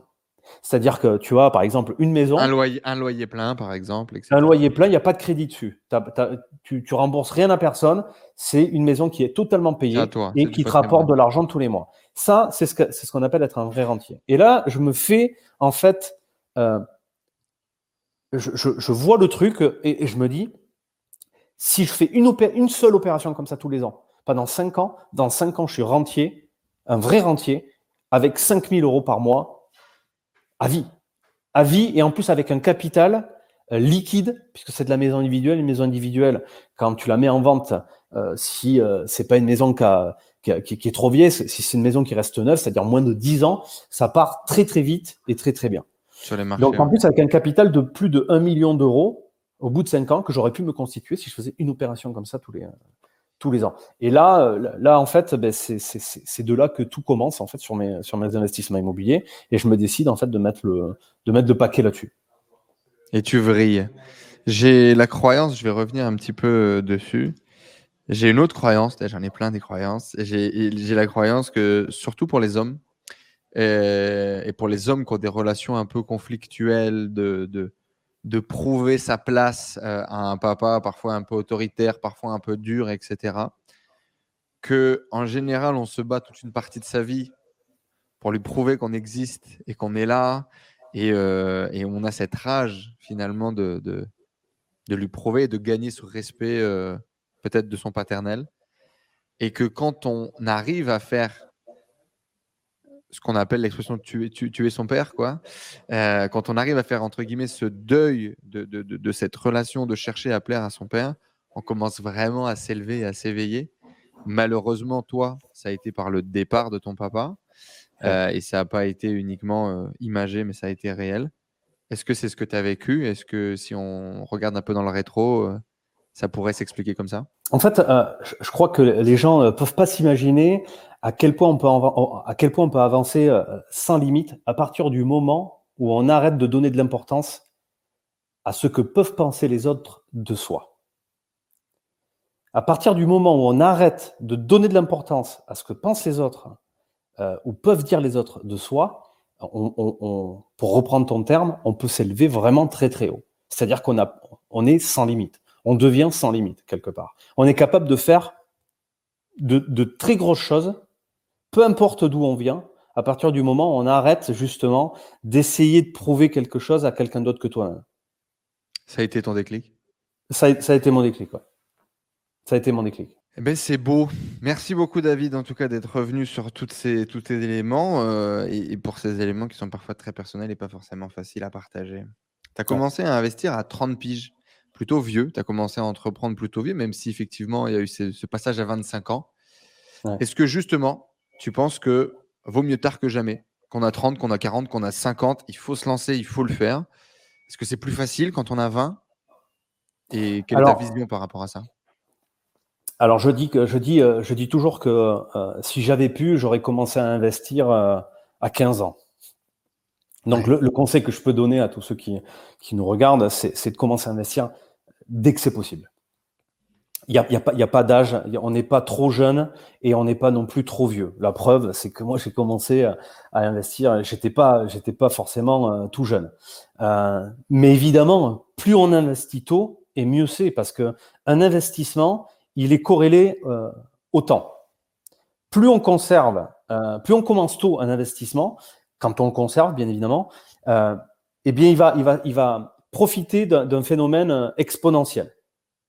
C'est-à-dire qu'à un moment donné, on le démarre, il va faire comme ça. Et puis, avec le temps, à un moment donné, ben, ça, va, ça va commencer à, à, à, grimper beaucoup plus violemment et ça devient ce que j'appelle parabolique. Donc, ça, ça, remonte beaucoup plus en flèche.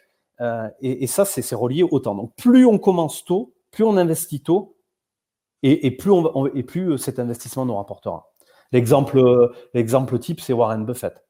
Warren Buffett qui a commencé à investir très jeune. Il a commencé à acheter des actions qui n'étaient pas chères du tout. Et le secret de Warren Buffett, c'est que il a rien d'extraordinaire en fait, Warren Buffett, quand on regarde la façon dont il a, dont il a créé sa richesse. Il arrête jamais, il revend pas quand ça pue et il achète au bon moment, quoi. Mais c'est surtout qu'il vend jamais. Warren Buffett, euh, si on l'écoute, euh, il achète une action et il la garde pour ne jamais la vendre. Et c'est justement le fait de les avoir gardés aussi longtemps qui a pu lui permettre de devenir euh, milliardaire. C'est ce phénomène exponentiel et parabolique dont je parlais tout à l'heure. Par exemple, les actions Coca-Cola qu'il détient toujours, il les a achetées il y a 30 ans. Et quand il achetait une, une action il y a 30 ans, euh, il disait que, quand il décidait d'acheter une action, il se disait que cette action, quoi qu'il arrive, vaudrait de toute façon plus cher 20 ans plus tard. Donc il partait déjà avec une projection à 20 ans, pas à l'année prochaine ou à, et c'est ça qui fait la différence entre un investisseur et un trader. Et on retrouve la même chose dans l'immobilier. Euh, pour te donner un exemple, moi je, suis plutôt le profil de l'investisseur. Je garde et j'essaie de conserver le plus longtemps possible. Et à côté de ça, tu as ce qu'on appelle les marchands de biens, euh, chose que j'ai pratiqué aussi pendant quelques années, où le marchand de biens, son, son boulot, c'est d'acheter un bien immobilier pour le revendre et faire une plus-value tout de suite. Mais tu laisses énormément de levier sur la table quand tu fais ça. Quand, euh, quand aujourd'hui, tu as, réussi à, gagner euh, ce combat sur toi-même, à atteindre des sphères peut-être euh, que tu n'imaginais pas, justement, comment est-ce que tu t'es senti? Est-ce qu'à un moment donné, tu te réveilles, tu te regardes dans le miroir et tu te dis merde, je l'ai fait ou merde, j'en suis là? Est-ce qu'il y a un avant-après? Est-ce que c'est progressif et du coup, tu t'en rends pas vraiment compte? Non, en fait, ça devient, euh, un plaisir. Euh, euh, qu'est-ce que ça veut dire quand je dis ça devient un plaisir? C'est que l'objectif de départ n'est plus le même aujourd'hui. Les objectifs changent, ils sont faits pour changer. Un objectif, il n'est pas immuable. On se donne des objectifs pour se donner des directions et des chemins à prendre, mais pas pour rester enfermé dans un objectif. Cet objectif, il peut, bouger avec le temps. Ben, aujourd'hui, en fait, réaliser ces investissements ou former les gens pour pouvoir atteindre euh, les résultats que je peux atteindre, ça devient un, plaisir et, un challenge, en fait, aujourd'hui. Et plus forcément euh, un, objectif pour gagner à tout prix de l'argent, tu vois. Aujourd'hui, l'argent, ben, j'en ai gagné, je, sais faire. Euh, demain, je peux tout perdre, je sais exactement comment je recommence. Ça, ça, me pose absolument aucun problème de tout perdre demain parce que je saurai comment recommencer, refaire la même chose et peut-être même avec de meilleurs résultats. Mais aujourd'hui, voilà, ça devient juste un plaisir de, euh, euh, de réaliser une nouvelle opération qui soit euh, plus belle, qui soit plus rentable, qui, tu vois, c'est ce plaisir de chercher, de, de, monter le projet et de le réaliser qui me, qui me motive plus que le, le, le fait de, que, que ça me rapporte beaucoup d'argent. Quand est-ce justement que tu as eu ce shift?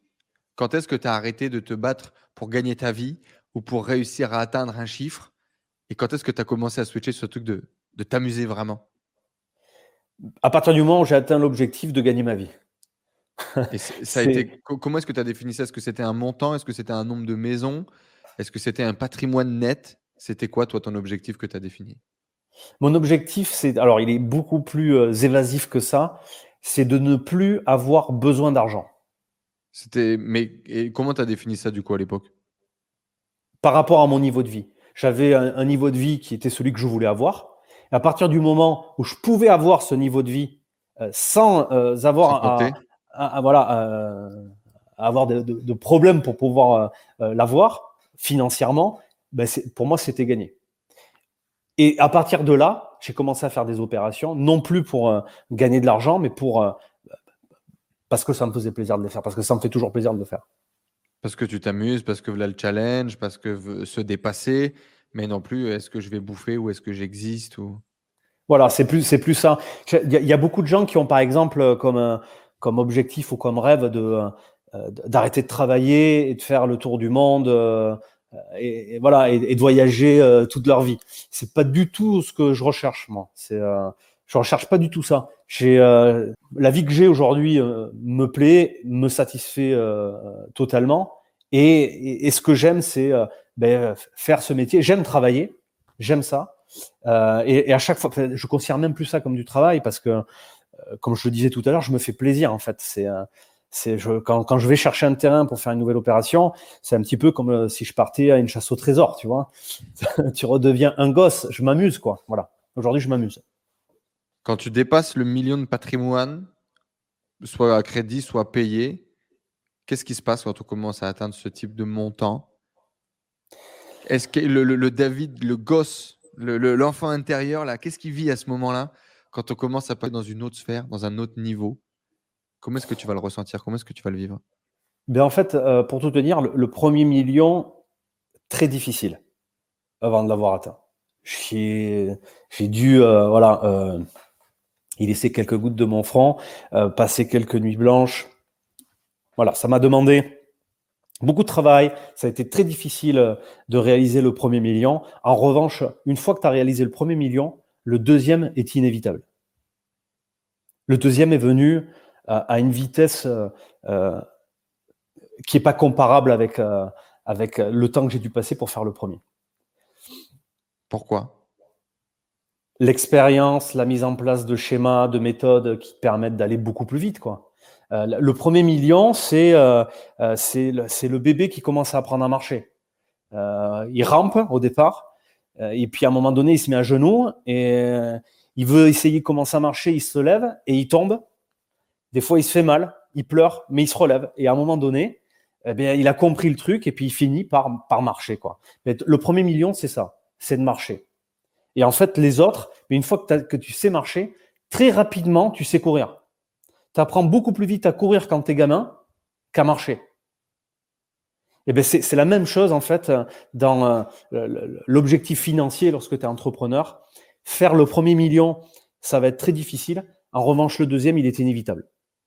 Quand est-ce que tu te rends compte que tu as atteint des paliers financiers que moins de 0,01% de la population réussissent à atteindre? Quand est-ce que tu prends conscience que tu viens d'atteindre un truc important? Comment est-ce que tu vis ça? En fait, je ne prends pas conscience de ça, tout simplement parce que j'avance avec euh, à chaque fois des objectifs euh, beaucoup plus petits que, que ce que je, suis en train de parler là. C'est-à-dire que pour atteindre mon premier million, le, million, je l'ai découpé en 100 000. C'était comment je fais pour faire mes prochains 100 000. Et puis mes prochains 200 000. Et puis à un moment donné, tu arrives à un million. Et quand tu arrives à un million, forcément, tu te dis comment je fais pour faire le deuxième? Et tu avances comme ça. Donc, en, fait, j'en prends pas conscience parce que je l'ai fait, euh, je le fais naturellement. Je le fais dans une avancée euh, qui, qui reste naturelle en fait. Tout simplement parce que je les ai redécoupés en faisant de tout petits objectifs. Et à chaque fois qu'on atteint un, objectif, eh bien, on arrive à passer au, deuxième. En fait, ce que je me dis, c'est que euh, quand on est entrepreneur, on a besoin de petites victoires. On n'a pas besoin de grosses victoires. On a besoin de plein de petites victoires. Et le, chemin, c'est celui-là, en fait. C'est se donner des petits, enfin, des petits objectifs. C'est pas des petits objectifs. C'est se donner des objectifs qui sont atteignables qui vont te faire plaisir d'atteindre, mais qui surtout qui vont te donner la puissance de pouvoir aller chercher le prochain objectif qui est un peu plus haut. Voilà. Et le but, c'est d'atteindre un objectif et d'arrêter. Tu vas quand même célébrer à un moment donné, tu vas quand même célébrer ce, ce, passage à une autre vie, à une autre, à, plus jamais avoir à galérer, à plus jamais à recevoir un non. Alors non pas de la banque, parce que je pense que tu en as encore vu que tu montes les, prix des projets, mais un non euh, Typiquement, euh, demain, à ton neveu, ta nièce, ton gosse, tu lui diras jamais non pour avoir une paire de baskets. Il n'y aura pas cette même frustration euh, que tu as pu reconnaître en étant gamin. Est-ce que tu vas quand même prendre conscience de ça et le célébrer à un moment donné ou tu prendras même pas le temps sur le chemin? Si, si, je prends le temps. Je prends le temps. Il faut absolument célébrer ces victoires. Euh, tu vois, j'appelle même pas ça des, objectifs, j'appelle ça des victoires. Il faut célébrer ces victoires. quand tu vois une équipe de foot qui gagne la Coupe du Monde, euh, le lendemain, ils repartent pas à l'entraînement. Ils vont faire la fête toute la nuit et ils vont, ils vont célébrer. Et, c'est vrai aussi dans l'entrepreneuriat. Il faut prendre le temps de célébrer ces petites victoires. C'est ce qui, en fait, c'est ce qui te, c'est ce qui te donne le, euh, c'est ce qui donne l'essence au moteur de pouvoir aller chercher la, deuxième, quoi, hein, tout simplement. Hein. Parce que ce qui est le plus beau dans, dans la victoire, c'est la célébration qu'il y a derrière. Surtout. Et je le célèbre, tu le sais d'ailleurs. tu le sais, je me, je me fais plaisir. Je me fais plaisir. Parce que l'argent, malgré, malgré ce qu'on peut en dire, euh, permet euh, certaines choses euh, voilà, pour se faire plaisir. L'Aston Martin, c'est un rêve de gosse, c'est une célébration aussi, ça? Ah, Exactement, tout à fait. Voilà, c'est l'exemple, un exemple de célébration et qui, fait plaisir. Je, cette voiture, elle n'est pas toute jeune, c'est pas une, dernière génération, mais je l'ai, je l'ai voulu et je l'ai rêvé pendant, pendant pas mal de temps. Et euh, aujourd'hui que aujourd'hui que je l'ai, ben, à chaque fois que je monte dedans, ça me rappelle ces petites victoires. Tu vois ce que je veux dire? Donc c'est c'est pas juste une voiture, C'est pas juste une voiture pour mon ego. C'est une voiture qui représente toutes ces victoires que j'ai pu accomplir, que j'ai pu euh, euh, arriver à avoir. Est-ce que le, David Gosse sur cette photo, dans, dans, cette petite voiture à pédale Ferrari, il, il jouit Est-ce qu'il est heureux quand il est derrière le volant de la, de Stone Martin ou quoi? Ah oui, ah oui c'est évident. Ça représente aussi cette revanche sur la vie? Ouais, ouais, ouais, ouais, ouais, ouais, ouais, ouais. Ouais, ouais. Ce, tu vois ce gap qui, pouvait, qui a pu avoir entre euh, ma jeunesse quand euh, ben, j'avais des chaussures qui sortaient de chez Leclerc et qui se déchiraient au bout de, au bout de quelques semaines, et, et maintenant euh, où j'arrive à conduire ben, cette voiture que je pouvais même pas m'imaginer avoir un jour quand j'étais adolescent. Quand on est adolescent, on est tous, en tout cas les garçons sont très à regarder les, les, les, belles voitures, etc., mais sans jamais se dire qu'ils vont pouvoir l'avoir, tu vois. Quand je vois des gamins regarder leur téléphone, des vidéos de Lamborghini, de Ferrari, etc., ils se font plaisir à regarder ces voitures, mais à aucun moment ils se disent un jour j'en aurai une. Ils se disent ça c'est la voiture des gens qui sont riches. Ils se disent pas euh, ça sera la mienne, parce que s'ils se disaient un jour ça sera la mienne, ben euh, peut-être qu'il y aurait beaucoup de choses qui changeraient dans, dans le parcours qu'ils prendraient. Peut-être qu'ils se mettent au travail et c'est notamment pour ça qu'on est là ensemble aujourd'hui à vous partager l'histoire de, David. Avant de basculer euh, sur une partie peut-être un peu plus concept, un peu plus pratico-pratique de, de, comment est-ce que toi, tu as réussi à faire ton trou dans l'immobilier et qu'est-ce que tu recommandes, c'est quoi le, truc le plus fort que tu as appris sur l'argent? Après ces ups, ces downs, après avoir une carrière de salarié qui était plutôt bonne, après avoir tout quitté pour faire une opération sans vraiment le vouloir, qui fait plus de 300 000 euros de plus-value potentielle, et après avoir réussi à bâtir un patrimoine énorme, s'il y avait un truc sur l'argent à comprendre, une clé, un truc, ça serait quoi? Alors, euh, très simple. L'argent euh, ne m'inspire absolument rien. Il n'est pour moi ni négatif ni positif. Il n'a pas d'odeur, il n'a pas de, euh, il ne représente rien. L'argent, c'est du papier. C'est un moyen de pouvoir accéder à des choses qui vont te faire plaisir. Euh, je te donne un exemple. Euh, alors, tu vois, on parlait de ma voiture tout à l'heure. Alors, ça me fait plaisir, j'ai pu l'obtenir grâce à de l'argent. Mais l'argent, il ne te permet pas que ça non plus. L'argent, il peut, il peut te permettre aussi, par exemple, de, de, faire plaisir à, à, ta mère ou à ton père ou à un sœur, à un frère, à, je sais pas moi, à aider des gens, des gens que tu as envie d'aider, à, à donner à une association qui te tient euh, à cœur et que, tu as envie d'aider, tu vois, à une ONG. Euh, l'argent peut faire beaucoup de choses. Il peut être aussi bien employé pour faire du mal que pour faire du bien. Et tout ça, ça va dépendre uniquement de toi, de qui tu es et de ce que tu en fais de cet argent-là. Donc l'argent, pour moi, il, il m'inspire rien. Il, c'est juste un outil qui me permet d'avoir la vie que j'ai envie d'avoir. Et, tu penses du coup que le fait d'avoir dépassionné cette relation à l'argent te permet d'en gagner plus facilement? Te permet d'être beaucoup plus la tête neutre ou la tête froide quand tu prends des décisions sur des business? Oui. Oui, parce que euh, euh, dès que tu as comment. En fait, pourquoi les gens riches deviennent toujours de plus en plus riches? C'est tout simplement parce qu'à un moment donné, quand ils prennent des décisions, euh, ils ont.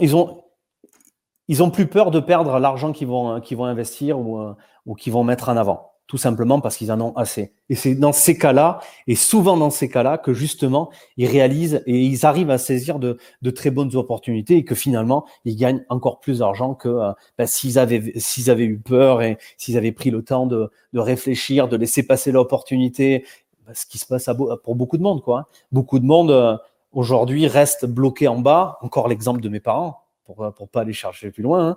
Euh, mes parents, c'était euh, investissement, assurance vie, fonds euros, garantie à mort. Tu vois, euh, rentabilité 1, 1,5%. Oui, mais on veut pas plus parce qu'on veut que ça soit garanti. Rentabilité pour la banque surtout, ouais. Voilà, c'est ça. Et, ce placement-là, pourquoi? Pourquoi autant de sécurité sur des, sur des placements de ce type-là? Tout simplement parce qu'on a, parce qu'on a peur de le perdre, cet argent qu'on place à la banque. Mais à partir du moment où tu as moins peur de le perdre, ou en, tout cas que tu acceptes de perdre une partie de cet argent que tu vas investir, et eh bien là, tu vas, tu vas découvrir d'autres placements. Tu vas, tu vas découvrir d'autres façons d'investir qui vont te permettre eh bien, de, de, gagner beaucoup plus d'argent. Mais tu n'auras plus cette peur de, de, devoir le perdre. Ou, ouais, c'est accepter le, le, le, risque, confronter le risque, comprendre comment ça fonctionne, se former, apprendre, expérimenter pour gagner confiance en soi, afin de maîtriser le truc et, y aller sérieusement. quoi. C'est ça. Du coup, justement, euh, le, truc que tu recommandes numéro un, la, première casquette que tu as aujourd'hui, c'est d'être investisseur promoteur. Donc, tu crées des logements neufs, des maisons individuelles principalement. C'est vraiment euh, ta, botte secrète, comme on l'a dit tout à l'heure. Combien est-ce qu'il faut d'argent pour devenir investisseur promoteur et construire, par exemple, son premier duo de maisons et faire une opération qui pourrait nous faire gagner 100 euh, 000 balles minimum, comme tu aimes à le dire? Alors ça, dépend. Ça dépend euh, où est-ce qu'on va faire l'opération parce que l'emplacement euh, va beaucoup influencer le, prix total de l'opération. je te donne un exemple. Hein. si tu achètes un, terrain en banlieue bordelaise et si tu achètes un terrain en banlieue, parisienne, ben, ça va pas du tout être la même chose parce que le prix du terrain va, être différent. Mais pour te donner une échelle, en tout cas une fourchette, Mhm. On peut très bien faire des opérations de ce type-là à partir de 250 000 euros. Et euh, par contre, derrière, euh, euh, pour l'autre partie de la fourchette. Paris, c'est plus cher, quoi. Oui, Paris, c'est pour Paris, c'est plus cher. Si tu veux faire des maisons à Saint-Tropez, ben, ça va être plus cher aussi. Tu vois, c'est, ça va dépendre de l'endroit. Par contre, il y a une chose qu'il faut savoir, c'est que les, les, gens, en fait, se trompent lorsqu'ils veulent investir dans l'immobilier. Ils veulent investir dans l'immobilier là où ça coûte pas cher pour être rentable. Parce qu'ils pensent que pour être rentable, il faut acheter dans les endroits où, c'est pas cher. Et en fait, c'est tout le contraire. Plus tu vas acheter dans les endroits euh, qui sont chers, et plus euh, l'argent que, que cet investissement va te rapporter va être important. Dans ton cas de figure, parce que tu crées des maisons neuves, c'est ça? Voilà, dans mon cas de figure, quand j'investis euh, dans, dans, la construction de maisons individuelles, il y a des gens, par exemple, que j'ai formés sur cette méthode-là qui ont investi en région parisienne, qui gagnent des plus, qui font des plus-values supérieures à celles que moi je fais euh, à Bordeaux, par exemple. Tu vois et tout parce ça, que justement, les biens ont une valeur importante. À la construction, c'est plus ou moins toujours le même coût de construction que tu construises euh, à Paname ou à Bordeaux. La différence, ça va être le prix du terrain.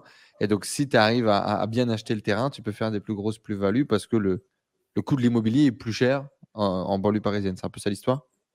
Oui, c'est en, fait, tu as, cette relation en fait du, euh, du prix qui fait que euh, euh, plus un bien est cher et, plus il va te rapporter en termes d'investissement d'argent. Mmh. C'est et, en fait, j'ai découvert ça assez facilement. quand j'ai commencé à investir, que j'ai fait ma première opération et que je me suis que je me suis dit, ben maintenant, je vais faire ça de façon professionnelle, je veux faire vraiment que ça. Je me suis posé la question suivante. Je me suis dit, qui gagne le plus d'argent aujourd'hui dans le secteur immobilier tout entier. Ceux qui gagnent le plus d'argent, ce sont les promoteurs. C'est les promoteurs immobiliers. Ils font des opérations de 4, 5, 10, 15 millions d'euros. C'est 150 logements de créés. Voilà. Ils font... La rentabilité, en revanche, elle est très faible. Ils vont faire 3, 5% de rentabilité sur une opération comme ça. Oui, mais, en volume financier en euros, c'est énorme. Voilà, c'est des millions d'euros de bénéfices sur chaque, sur chaque opération. Je me suis dit, OK, il y a les promoteurs immobiliers, donc très bien. Euh, est-ce qu'il y, aurait d'autres secteurs qui, gagnent beaucoup d'argent avec l'immobilier? J'en ai découvert d'autres en fait. C'est pas que les promoteurs. Il y a aussi les banques, les assurances et les fonds d'investissement qui gagnent beaucoup d'argent dans l'immobilier. Parce qu'il faut savoir que les banques, les assurances et des fonds d'investissement achètent de l'immobilier pour eux en, tant qu'investissement. Et pour les compagnies, c'est assez simple. Il suffit d'aller dans les grandes métropoles françaises, Paris, Bordeaux, Lyon, euh, et regardez, être attentif à ces très beaux immeubles qu'on peut trouver en centre-ville et qui ont tout le temps les volets fermés. Ces très beaux immeubles haussmanniens, par exemple, hein, euh, avec les volets fermés, qui sont tout le temps fermés, on se dit, mais euh, c'est pas possible. Personne, personne qui habite dans ces immeubles. Et effectivement, il n'y a personne qui habite. Ces immeubles-là sont achetés par des fonds d'investissement ou des banques ou des assurances. Ce sont des immeubles qui coûtent plusieurs millions d'euros qui sont très souvent en centre-ville des grandes métropoles françaises, là où la plupart des gens, la plupart des Français qui investissent dans l'immobilier considèrent que ce n'est pas rentable d'investir parce que les prix sont trop hauts, alors que ces gros trusts de la finance et experts euh, du make money investissent. Et, et, là, je me suis posé cette question comment ça se fait? C'est forcément, qu'il y a une raison. Il y a forcément une raison. C'est leur intérêt, quoi. Euh, et, la, relation, c'est celle-là, c'est qu'un bien qui a une très grosse valeur intrinsèque, placé sur un emplacement numéro un, te rapportera toujours beaucoup plus d'argent que n'importe quel autre investissement immobilier, même si on ne le loue pas. Parce qu'une banque ou un fonds d'investissement, il n'a pas besoin de louer un logement pour en tirer un cash flow. Ça, c'est les particuliers qui, euh, qui investissent dans l'immobilier, la plupart du temps, cherchent à faire un cash flow pour avoir un revenu complémentaire, en fait sur ces investissements immobiliers. Et c'est là le piège, c'est qu'on se laisse aveugler par ce cash flow et, finalement, on ne voit pas les plus gros leviers, les, plus, euh, les, leviers les plus puissants qui te permettent d'avoir en fait le, maximum de revenus à sortir d'un investissement immobilier. Et ça, c'est ce que les fonds d'investissement les banques, elles, ont en revanche très bien compris. Et c'est pour ça qu'ils investissent dans ces endroits-là et dans ce type de biens. Alors, tu fais aussi euh, de la location, tu fais aussi du marchand de biens où tu vas faire de l'achat-revente. Mais du coup, effectivement, ce que tu maîtrises le plus, c'est là où tu gagnes le plus d'argent, c'est construction. J'imagine attendre un petit peu, mettre le bien en gestation. soit tu mets en location, soit tu revends euh, direct. En général, tu gardes, tu mets en location et puis tu revends plus tard, c'est ça? C'est ça. aujourd'hui, j'achète des terrains, je fais construire des maisons, euh, plusieurs, et je les mets en location. Et en fait, je ne vends que lorsque je suis obligé de vendre. C'est pouvoir refaire du crédit et repartir sur une opération plus grosse. Exactement. Pour me désendetter, euh, retrouver de la capacité d'endettement, être de nouveau finançable et repartir sur des projets. Je, mon désir à moi, c'est de ne jamais vendre. Parce que je suis conscient d'une chose, c'est que euh, plus je conserve un bien dans le temps, et plus il me rapportera de l'argent. Et cet argent-là, ce qu'il faut savoir, et c'est ça qui me plaît le plus en fait, hein, c'est qu'il est totalement passif c'est qu'il n'y a besoin de fournir absolument aucun travail. Ça s'appelle la valorisation. C'est le levier sur lequel la valorisation et l'amortissement. C'est le fameux levier sur lequel a joué notamment Warren Buffett pour devenir milliardaire.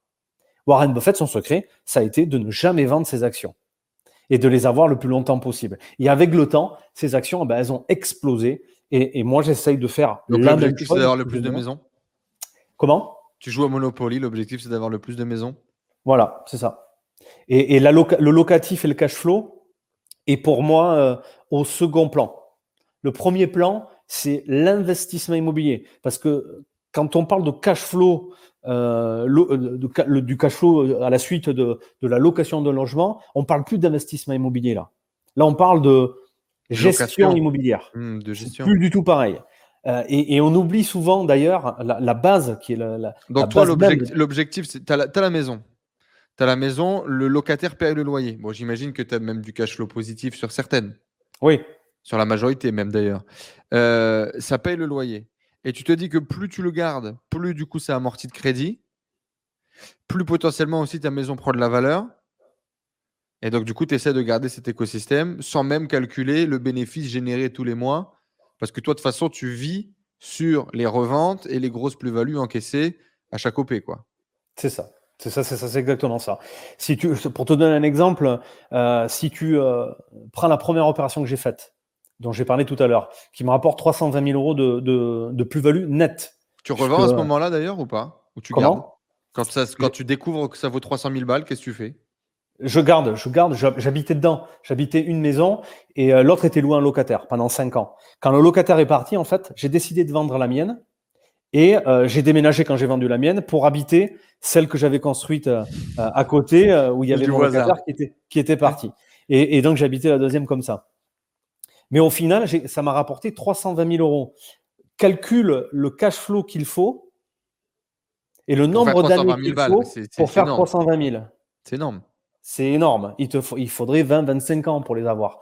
Alors que ces 320 000 euros, moi, je les ai fait dans une période de temps qui était beaucoup plus euh, limitée. Et quand je dis euh, à toutes les personnes, à tous les particuliers que je forme sur cette méthode, c'est qu'en en appliquant cette stratégie, ils vont créer une valorisation, une plus-value euh, potentielle de minimum 100 000 euros dès la fin de la construction des maisons. Dès la fin de la construction des maisons.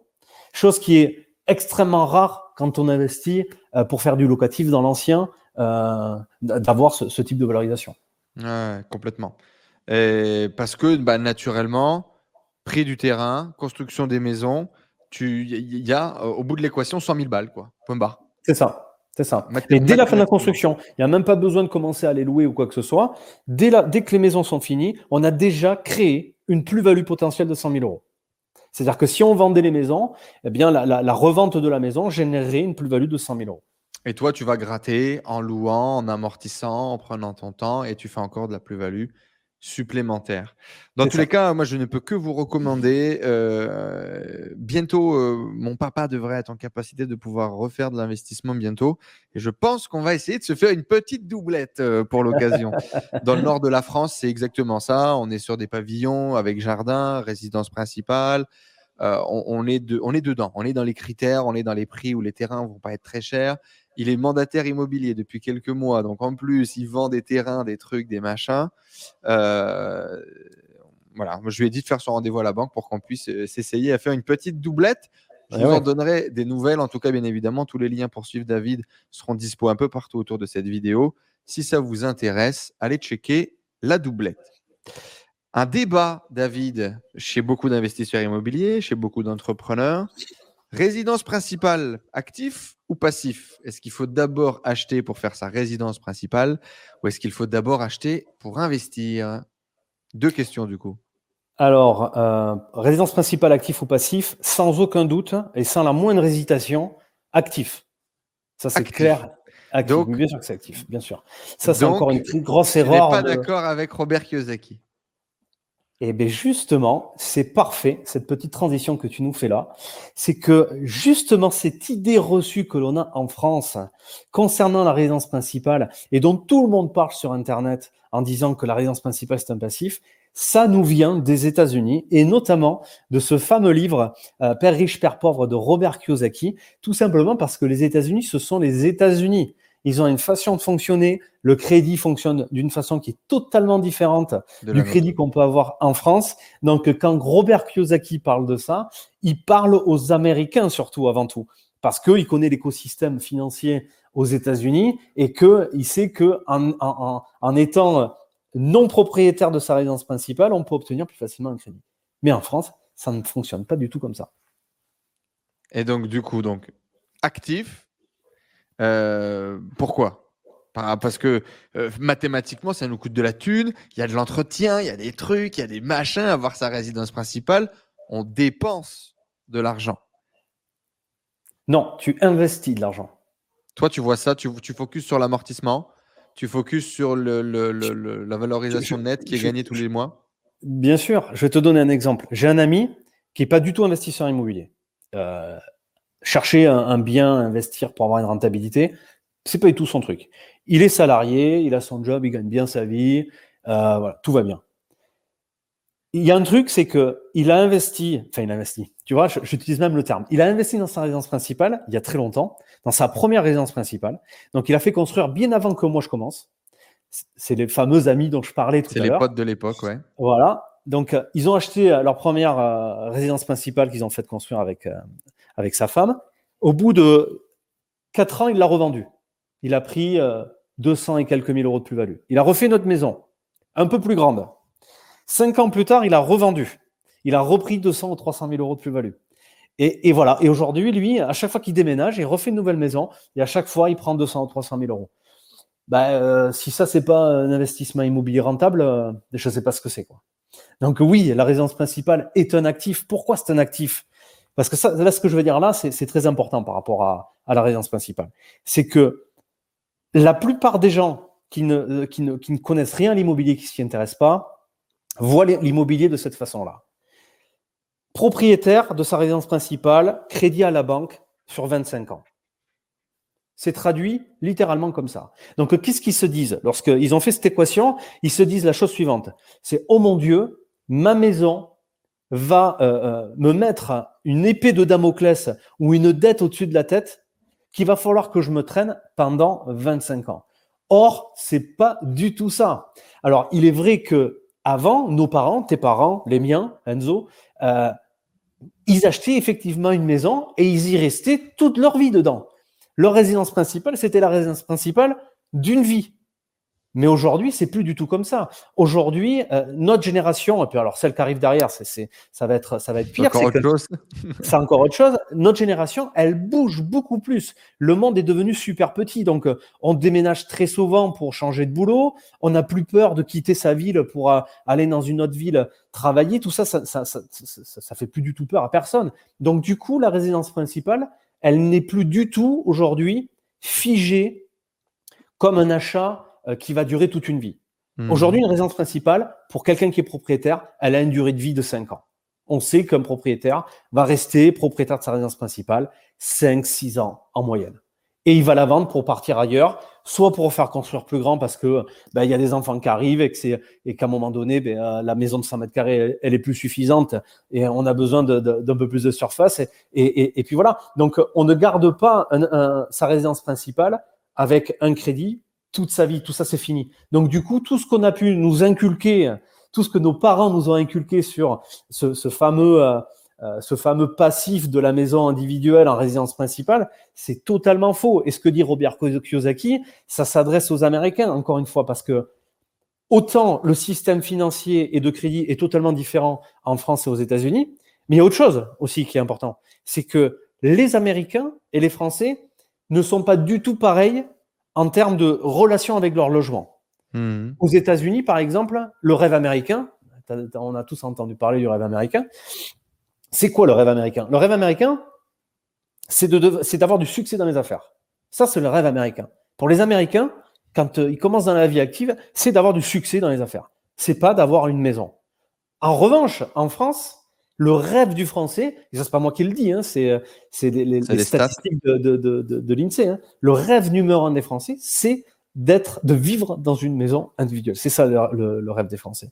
Donc on n'a pas du tout la même notion, et il faut donc pas euh, euh, faire voyager, voyager des idées des États-Unis pour venir les mettre en France telles qu'elles sont employées aux États-Unis, parce que ça ne fonctionne pas. Eh bien, voici un sujet de torcher. Résidence principale actif, messieurs, dames. Est-ce qu'il faut commencer? Et d'ailleurs, alors je suis super intéressé, petite boucle, il faut qu'on en parle en off, parce que je me pose la question, est-ce que je dois acheter, est-ce que je ne dois pas acheter? Est-ce que c'est plus smart de faire des investissements? Il y a un autre truc à prendre en considération.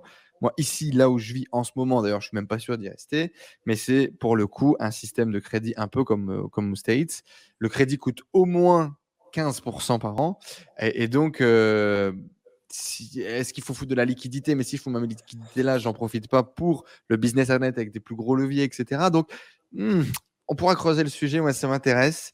Euh, mais je me suis filé comme, euh, comme projet, pour le coup, d'acheter l'année prochaine un investissement locatif D'ailleurs, je sais pas, parce que bon, par rapport à la renta, ne serait-ce que de la bourse, ça m'a l'air tellement relou de, de, de, de, faire un locatif, mais pourquoi pas, on en parlera. et surtout de la résidence principale, parce qu'aujourd'hui, je paye 1800 balles de loyer par mois, et c'est à fond perdu. Et c'est à fond perdu.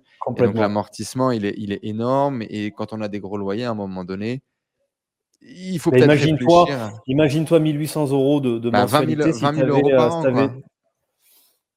Bah, si, tu mettais ça dans un crédit pour être propriétaire de ta maison, bah, ce qu'il faut se dire, c'est que tes 1800 euros, on pourrait traduire qu'à chaque fois que tu, que tu payes ta mensualité 1800 euros pour être propriétaire de la maison dans laquelle tu as investi, tu gagnes, tu t'enrichis de 1800 balles. Potentiellement, tu t'enrichis de plus de 1800.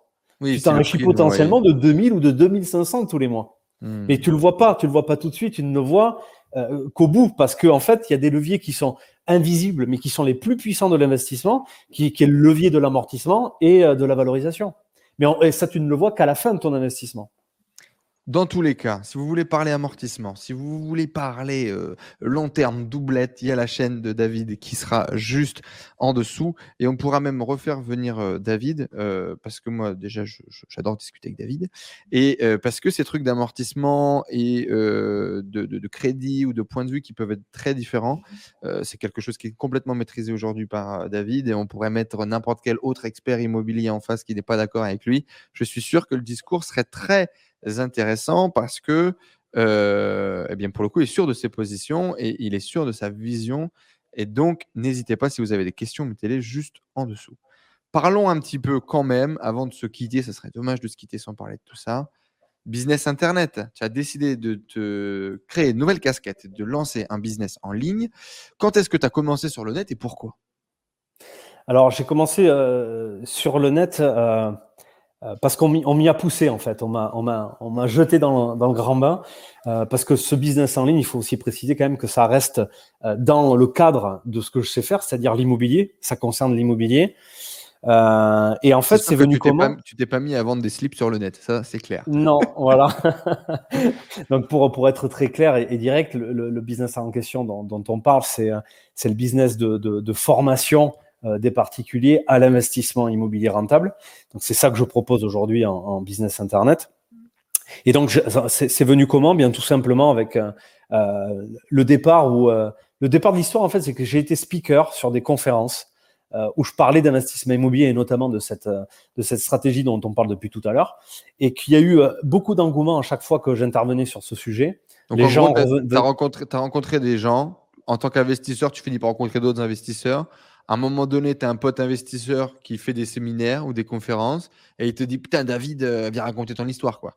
C'est ça. C'est ça. Et quand je raconte mon, histoire, en fait, je pensais que ça n'intéressait que moi à la base. Et, je me rends compte que ben, en, allant vers les autres, en m'affichant en fait, et en, montrant cette, stratégie, eh bien, euh, ça intéresse beaucoup, beaucoup, beaucoup de monde. Et à chaque fois que je faisais une intervention, j'avais énormément de mails qui m'arrivaient, des gens qui venaient autour de moi à chaque fin de conférence pour me demander, me poser 50 000 questions. J'ai vu qu'il y avait vraiment euh, un engouement euh, sur le sur sur le sujet. Donc. et toi, c'est quoi, c'est le kiff? Qu'est-ce qui t'a fait monter sur scène et raconter ton histoire? L'ego? L'envie de, de, de, de, paraître, le kiff d'être dans l'enseignement, dans le partage, dans la transmission? Qu'est-ce qui a motivé ça? Alors, j'aime, j'aime, euh, j'aime le partage, j'aime, euh, tu vois, transmettre. Euh, j'aime bien ça. l'autre chose, c'est que j'ai eu tellement de monde qui me demandait de leur expliquer comment, comment faire que au final, ça m'a saoulé. Et je me suis dit plutôt que de perdre mon temps à aller voir une personne, une par une, pour leur expliquer mais comment je fais pour gagner ce, ce, ce type de, de, de, bah, de, résultats avec, avec ma stratégie? Ben, je, vais, je, vais, je, vais, je vais le faire une fois pour toutes. Et quand on va me le demander, ben, j'aurai juste à leur fournir les accès pour pouvoir le regarder. Et comme ça, moi, ça me permet d'automatiser en fait le, le, la chose. Parce que je suis un fan aussi d'automatisation et de revenus passifs. En quelle année, du coup, ça va commencer cette histoire? Ça a commencé en 2016 exactement. Tu t'imaginais mettre ta tête sur Internet, faire des vidéos? Est-ce que c'est quelque chose que tu acceptais euh, Et tu aurais pu t'imaginer là-dedans ou pas? Ah, non, mais pas du tout, pas du tout, pas du tout, pas du tout. Alors, pas du tout. Vraiment, euh, j'étais très, très loin de tout ça. Encore une fois, je te le dis, c'est parce que, euh, à côté de ce que je te dis, c'est que j'avais un ami qui, ben, qui commençait à rentrer sur Internet, qui me poussait, qui me disait, fais-le, mets-toi sur Internet aussi. Regarde, il y a plein de gens qui te demandent et tout, tu devrais le faire. Et à un moment donné, ça m'a ça m'a paru logique et puis euh, j'y suis allé. Mais bon, c'est pas c'est pas un, exercice facile pour moi de me. c'est pas naturel. T'es pas dans la technique. Tu es né plutôt euh, sur un chantier qu'avec un ordinateur dans les mains. Euh, ça. reste d'ailleurs casse les couilles pour toi de te prendre la tête avec les problématiques techniques. Encore, encore aujourd'hui, c'est pour ça que tu as des prestataires autour de toi et des gens qui t'aident à le développer. C'était quoi les plus grosses barrières pour démarrer et te lancer sur le web? Ah, tu, l'as dit, hein, c'est très clairement la technique. J'avais aucune idée de comment euh, euh prendre mon, ordinateur et faire un, tunnel de vente ou, euh, écrire une page ou, créer un espace de formation. Mais alors là, j'étais complètement bah, des, des, des années-lumière de, de savoir comment faire ce genre de choses. Et pour moi, c'était une montagne. C'était beaucoup plus difficile de faire ça que de faire construire trois maisons et gagner 300 000 euros sur une opération de doublette, tu vois. C'est, euh, ça me demande beaucoup plus d'efforts, en fait, d'être sur Internet que d'être sur mes opérations immobilières. Très clairement. Est-ce, qu'aujourd'hui, euh, qu'est-ce que ça t'apporte aujourd'hui, maintenant que ça fait cinq ans, que tu as une communauté de gens qui te suivent, avec euh, des, gens qui ont suivi tes programmes, qui ont des résultats? Qu'est-ce que ça t'apporte? Pourquoi est-ce que tu continues à le faire? Du plaisir. Tu sais, tu t'imagines pas ce que c'est de recevoir un message d'une personne qui a suivi ta formation et qui te dit, qui te dit trois fois dans la même phrase merci. Euh, j'ai réussi à faire ça, jamais je pensais que je pourrais euh, faire un jour un, truc pareil. Rien que ça déjà, euh, ça, me, ça me suffit, tu vois. C'est alors évidemment, je vais pas cacher que c'est c'est également un business, hein, puisque je suis entrepreneur. C'est un business, ça me rapporte de l'argent. Mais encore une fois, l'argent c'est c'est pas tout. Le plaisir que ça me que ça m'apporte de recevoir les messages des participants qui sont heureux d'avoir euh, rejoint cette formation et, et, de voir les résultats qu'ils arrivent à obtenir, ça, c'est ça, c'est mon plus gros plaisir dans, dans, dans le business internet que j'ai lancé. Si tu faisais pas du coup euh, de la vente de formation ou si tu faisais pas de l'investissement immobilier, tu ferais quoi de ta vie? Et ça, c'est une excellente question. Euh, étant donné que, que je fais de l'immobilier, que je suis focus dessus, je me suis jamais posé réellement la question. En fait, euh, j'ai un chemin en fait, si tu veux, c'est euh, j'ai une ligne d'arrivée que je me fixe à, court terme. Euh, je la prends et à un moment donné, euh, ben, il peut y avoir des, des petits contournements à prendre, des, des, des voilà, des, chemins un peu différents de ce que j'avais imaginé. Et puis, bah, voilà, je me casse pas trop la tête en fait. Les œillères et t'avances quoi. Ouais, et, je, et je verrai comment ça se passe, tu vois. C'est quoi, le truc le plus cool que tu as découvert avec le, le business en ligne? Et après, je te poserai la question de c'est quoi le, truc qui t'a le plus déçu dans la découverte de tout cet environnement, ce milieu? Pour tous ceux qui sont un petit peu peut-être plutôt de l'immobilier que de l'Internet, il faut comprendre que sur Internet, c'est beau, c'est plein de paillettes, c'est un très bon, ce qu'on appelle un front office, donc il y a une très belle vitrine et, il y a une très belle devanture. Et puis parfois, il y a une arrière-boutique qui est excessivement dégueulasse. Et, moi et David, on, partage ce truc justement un peu plus peut-être... Euh, réel, euh, un peu plus euh, transparent, un peu plus dans la réalité de la vie et des choses. alors que pour le coup, je suis beaucoup plus sur Internet que David, parce que moi, 100% de mes revenus viennent du web à travers mes différentes activités. Mais effectivement, moi, je ne suis pas OK pour un monde 100% virtuel avec des gens faux. C'est un truc qu'on partage, du coup, ce, besoin de réalité, moi et David. Et donc, du coup, j'imagine qu'il y a quelques trucs qui ont dû te titiller. Donc, c'est quoi le truc le plus génial que tu as découvert à travers le business en ligne? Et c'est quoi le truc qui t'a le plus déçu?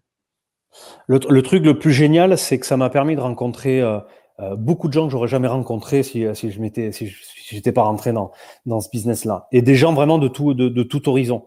Et notamment, et c'est ça que je trouve génial, des gens beaucoup plus jeunes que moi, avec qui je peux avoir une, une discussion super construite comme avec toi, par exemple. On a une certaine différence d'âge et, euh, et, très clairement, tu es l'exemple même de ce que m'a permis euh, Internet. C'est que sans Internet, on se, on, se, on se, connaîtrait pas, toi et moi. Bien sûr. Très clairement. Donc voilà, et ça, c'est génial. Et euh, il y a aussi ce, ce, ce fait-là de, de, bah, de, de d'avoir des, des, connexions avec des gens comme toi qui est hyper puissante parce, parce que vous avez une mentalité qui est plus fraîche en fait que la mienne euh, vous êtes beaucoup plus ouvert, vous êtes, vous êtes, euh, euh, vous êtes né avec Internet pratiquement, et, et, et, du coup, le, le, la vision que vous avez du monde, elle est, elle est juste géniale parce que quelqu'un comme toi, par exemple, aujourd'hui, le monde, euh, il est tout petit, quoi. Ça m'étonnerait pas que tu aies envie un jour d'aller voir ce qui se passe sur Mars avec Elon Musk, parce que parce que tu as, as, voyagé partout, tu as vu comment comment c'est facile de partir vivre à tel endroit et euh, l'année d'après changer de destination et, aller hmm. vivre euh, ailleurs tout en continuant à avoir un business parce que tu as ton ordinateur et que c'est la seule chose dont tu as besoin quelque part pour, euh, pour survenir à tes besoins et, gagner, et gagner ta vie. Et ça, je trouve ça absolument génial. la chose que je que j'aime que j'aime pas du tout, c'est c'est la quantité de, de conneries et, et, de, et de menteurs et de voleurs qu'il y a sur Internet. Ça, c'est un truc de malade. Euh, J'appelle ça les vendeurs de rêves. Il y a des vendeurs de rêves. Bah alors, je, je comprends, hein, je comprends pourquoi c'est fait. Il y, a, il y, a, du marketing derrière. Il faut évidemment, euh, euh, voilà, on n'attire pas, on n'attire pas les mouches avec du vinaigre. Hein, ben forcément, voilà. Mais, mais, mais ça, ça c'est quelque chose qui, qui me gêne un petit peu plus, tu vois. Qu'est-ce que tu penses du YouTube Game? Parce que vous avez un YouTube Game, donc le YouTube Game, vous savez, c'est les YouTubeurs en général hein, qui font partie d'un milieu. Et donc là, le YouTube Game immobilier. Qu'est-ce que tu penses du YouTube Game immobilier, justement? À 1h50 d'interview, t'inquiète pas, il y, aura que les, survivants qui seront avec nous là. Et si vous êtes connectés avec nous, les amis, là, si vous êtes encore sur cette interview à 1h50, dites-nous dans les commentaires. Et si vous êtes sur les applications de podcast, mettez un 5 étoiles et mettez-le en commentaire. Et dites-nous, David, j'adore ta banane. Voilà, juste ça. David, j'adore ta banane. mettez-le en commentaire. Alors, du coup, le YouTube Game, David.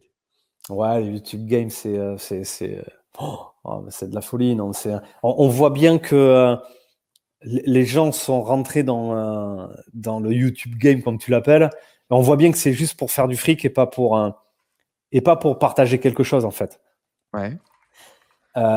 et, et, et, et, pour ça, ils sont prêts à tout. C'est-à-dire que tu vois des, je vois des gens aujourd'hui, ils ont à peine la majorité, je sais même pas s'ils ont le permis de conduire, qu'ils t'expliquent comment ils vont te rendre euh, libre financièrement en investissant dans l'immobilier alors qu'ils ont acheté euh, peut-être un appartement il y a six mois. Quoi. C'est, de la folie, quoi. C'est de la folie.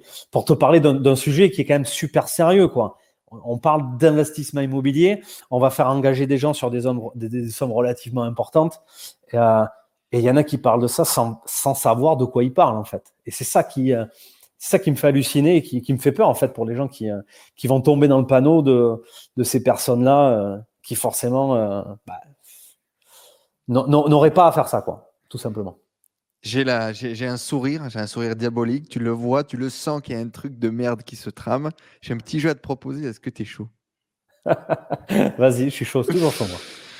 Alors à la base, ça s'appelait mytho ou génie, mais je pense que c'est un peu trop fort mytho et on aurait du mal à assumer tous les propos. Du coup, je te propose plutôt génie ou j'ai pas d'avis. T'es prêt? Vas-y. Yann Darwin. Euh, j'ai pas d'avis. Pierre Ollier. J'ai pas d'avis. On va tous les faire.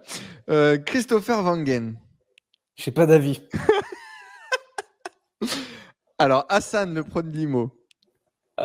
Euh... Je sais pas si c'est un génie, mais j'aime bien ce qu'il fait. Ok. Cédric Laporte. J'ai pas d'avis, je connais pas. Raphaël Carteni. C'est un génie. Alexis Berger. Je connais pas. Euh, alors je descends, hein, je défile, je défile. Euh, à qui d'autre je pense? Nicolas Popovic. Euh, J'ai pas d'avis. Le hum, Sacha et Seb, euh, à l'époque, ils avaient une chaîne qui s'appelait Les investisseurs malins.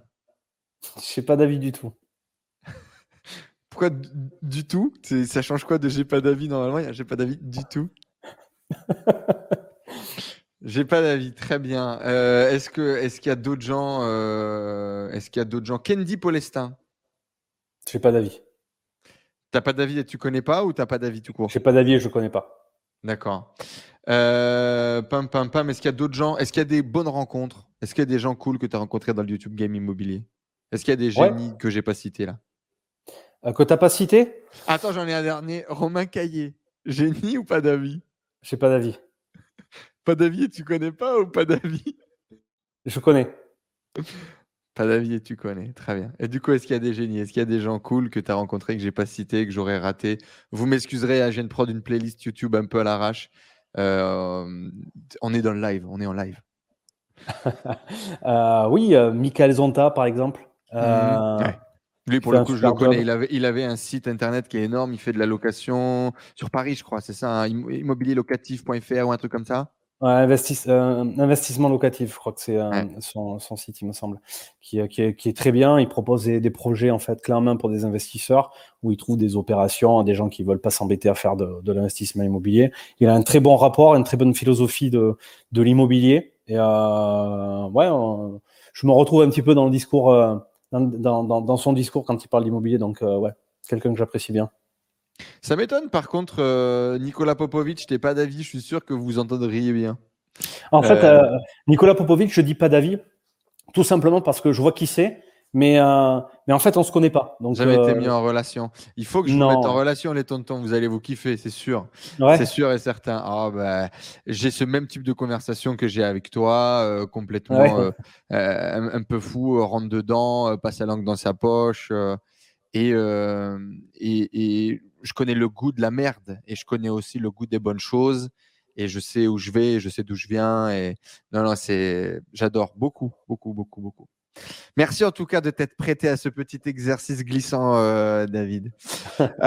du coup, alors ouais, dernier truc pour finir sur cette partie-là. tu as dit en interview, l'objectif c'est de s'enrichir et s'enrichir le plus rapidement. Pourquoi est-ce que gagner de l'argent c'est aussi important pour toi?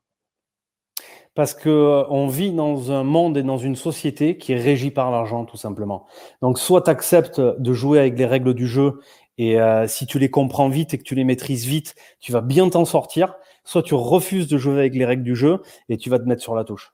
Et tu vas souffrir. Et l'argent fait partie des règles qu'il faut euh, et des outils qu'il faut avoir pour vivre dans, dans, le monde et dans la société d'aujourd'hui. Si tu n'en as pas, euh, tu auras moins de possibilités de faire des choses que, que ceux qui en ont.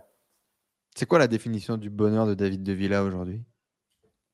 La définition du bonheur, euh, c'est de ne pas se prendre la tête. Quoi.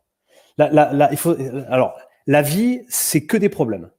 Celui qui pense que euh, être riche euh, t'amènera dans une vie sans problème, c'est faux. La vie, elle est faite que de problèmes. La seule différence entre celui qui vit heureux et celui qui vit malheureux, c'est que celui qui vit heureux s'amuse à résoudre les problèmes qu'il rencontre dans sa vie. Et tu es malheureux en fait lorsque ben, tu, te, tu te butes sur les problèmes que tu peux avoir euh, tous les jours et qui peuvent t'arriver. Moi j'ai des problèmes tous les jours, mais je m'éclate à les résoudre. C'est quoi la réussite pour toi? C'est d'être heureux. Donc on revient à celle d'avant. David, est-ce qu'on est entrepreneur ou est-ce qu'on le devient? On le devient. Le temps, l'exercice, on stanne le cuir, c'est ça? C'est ça, c'est ça. On a, on a chacun notre propre vie. Euh, et les envies que l'on a euh, feront qu'on devient entrepreneur ou qu'on ne devient pas. En une phrase, David, comment est-ce que tu clôturerais cette interview? Qu'est-ce que tu veux laisser aux gens? Euh, Faites ce qui vous plaît et surtout, ne vous dites jamais que c'est pas possible pour vous. Merci beaucoup, David De Villa. C'était un plaisir d'échanger avec toi. J'ai pris énormément de, de kiff. Euh, c'est toujours un plaisir d'échanger avec toi, de revenir. Euh, là, tu as titillé des trucs intéressants au niveau de, de, de la résidence principale que je m'étais juré de ne pas acheter et puis de payer mes loyers parce que c'était facile. Mais euh, commence, ça commence à peser les fonds perdus là. On commence à les sentir dans la besace. Euh, et donc, effectivement, ça amène à se poser des questions. Merci beaucoup, David De Villa, d'être venu partager avec nous. Tous les liens sont dans la description juste en dessous. Si vous voulez à votre tour, non pas vous mettre à la branlette, mais bien à la doublette, c'est le lien dans la description juste en dessous. Euh, certainement une des meilleures stratégies pour s'enrichir grâce à l'immobilier en ce moment et euh, avec beaucoup d'énergie, de conviction allez suivre les conseils de David De Villa. David, merci d'être avec nous. Merci d'avoir partagé. Et euh, si on devait mettre quelqu'un dans le siège à ta place pour une prochaine interview, ça serait qui? Waouh. Euh... Je sais pas, je sais pas, je n'ai pas de réponse à te donner comme ça. Là, j'ai rien qui me vient. Je te pourrais te, je peux je pourrais te donner des idées en off. Les amis, n'hésitez pas à mettre des commentaires juste en dessous. Je vous rappelle, David, j'aime ta banane. C'est le commentaire de cette interview. Et on se donne rendez-vous dans de prochains épisodes. À la semaine prochaine. Ciao tout le monde. À bientôt. Et merci David.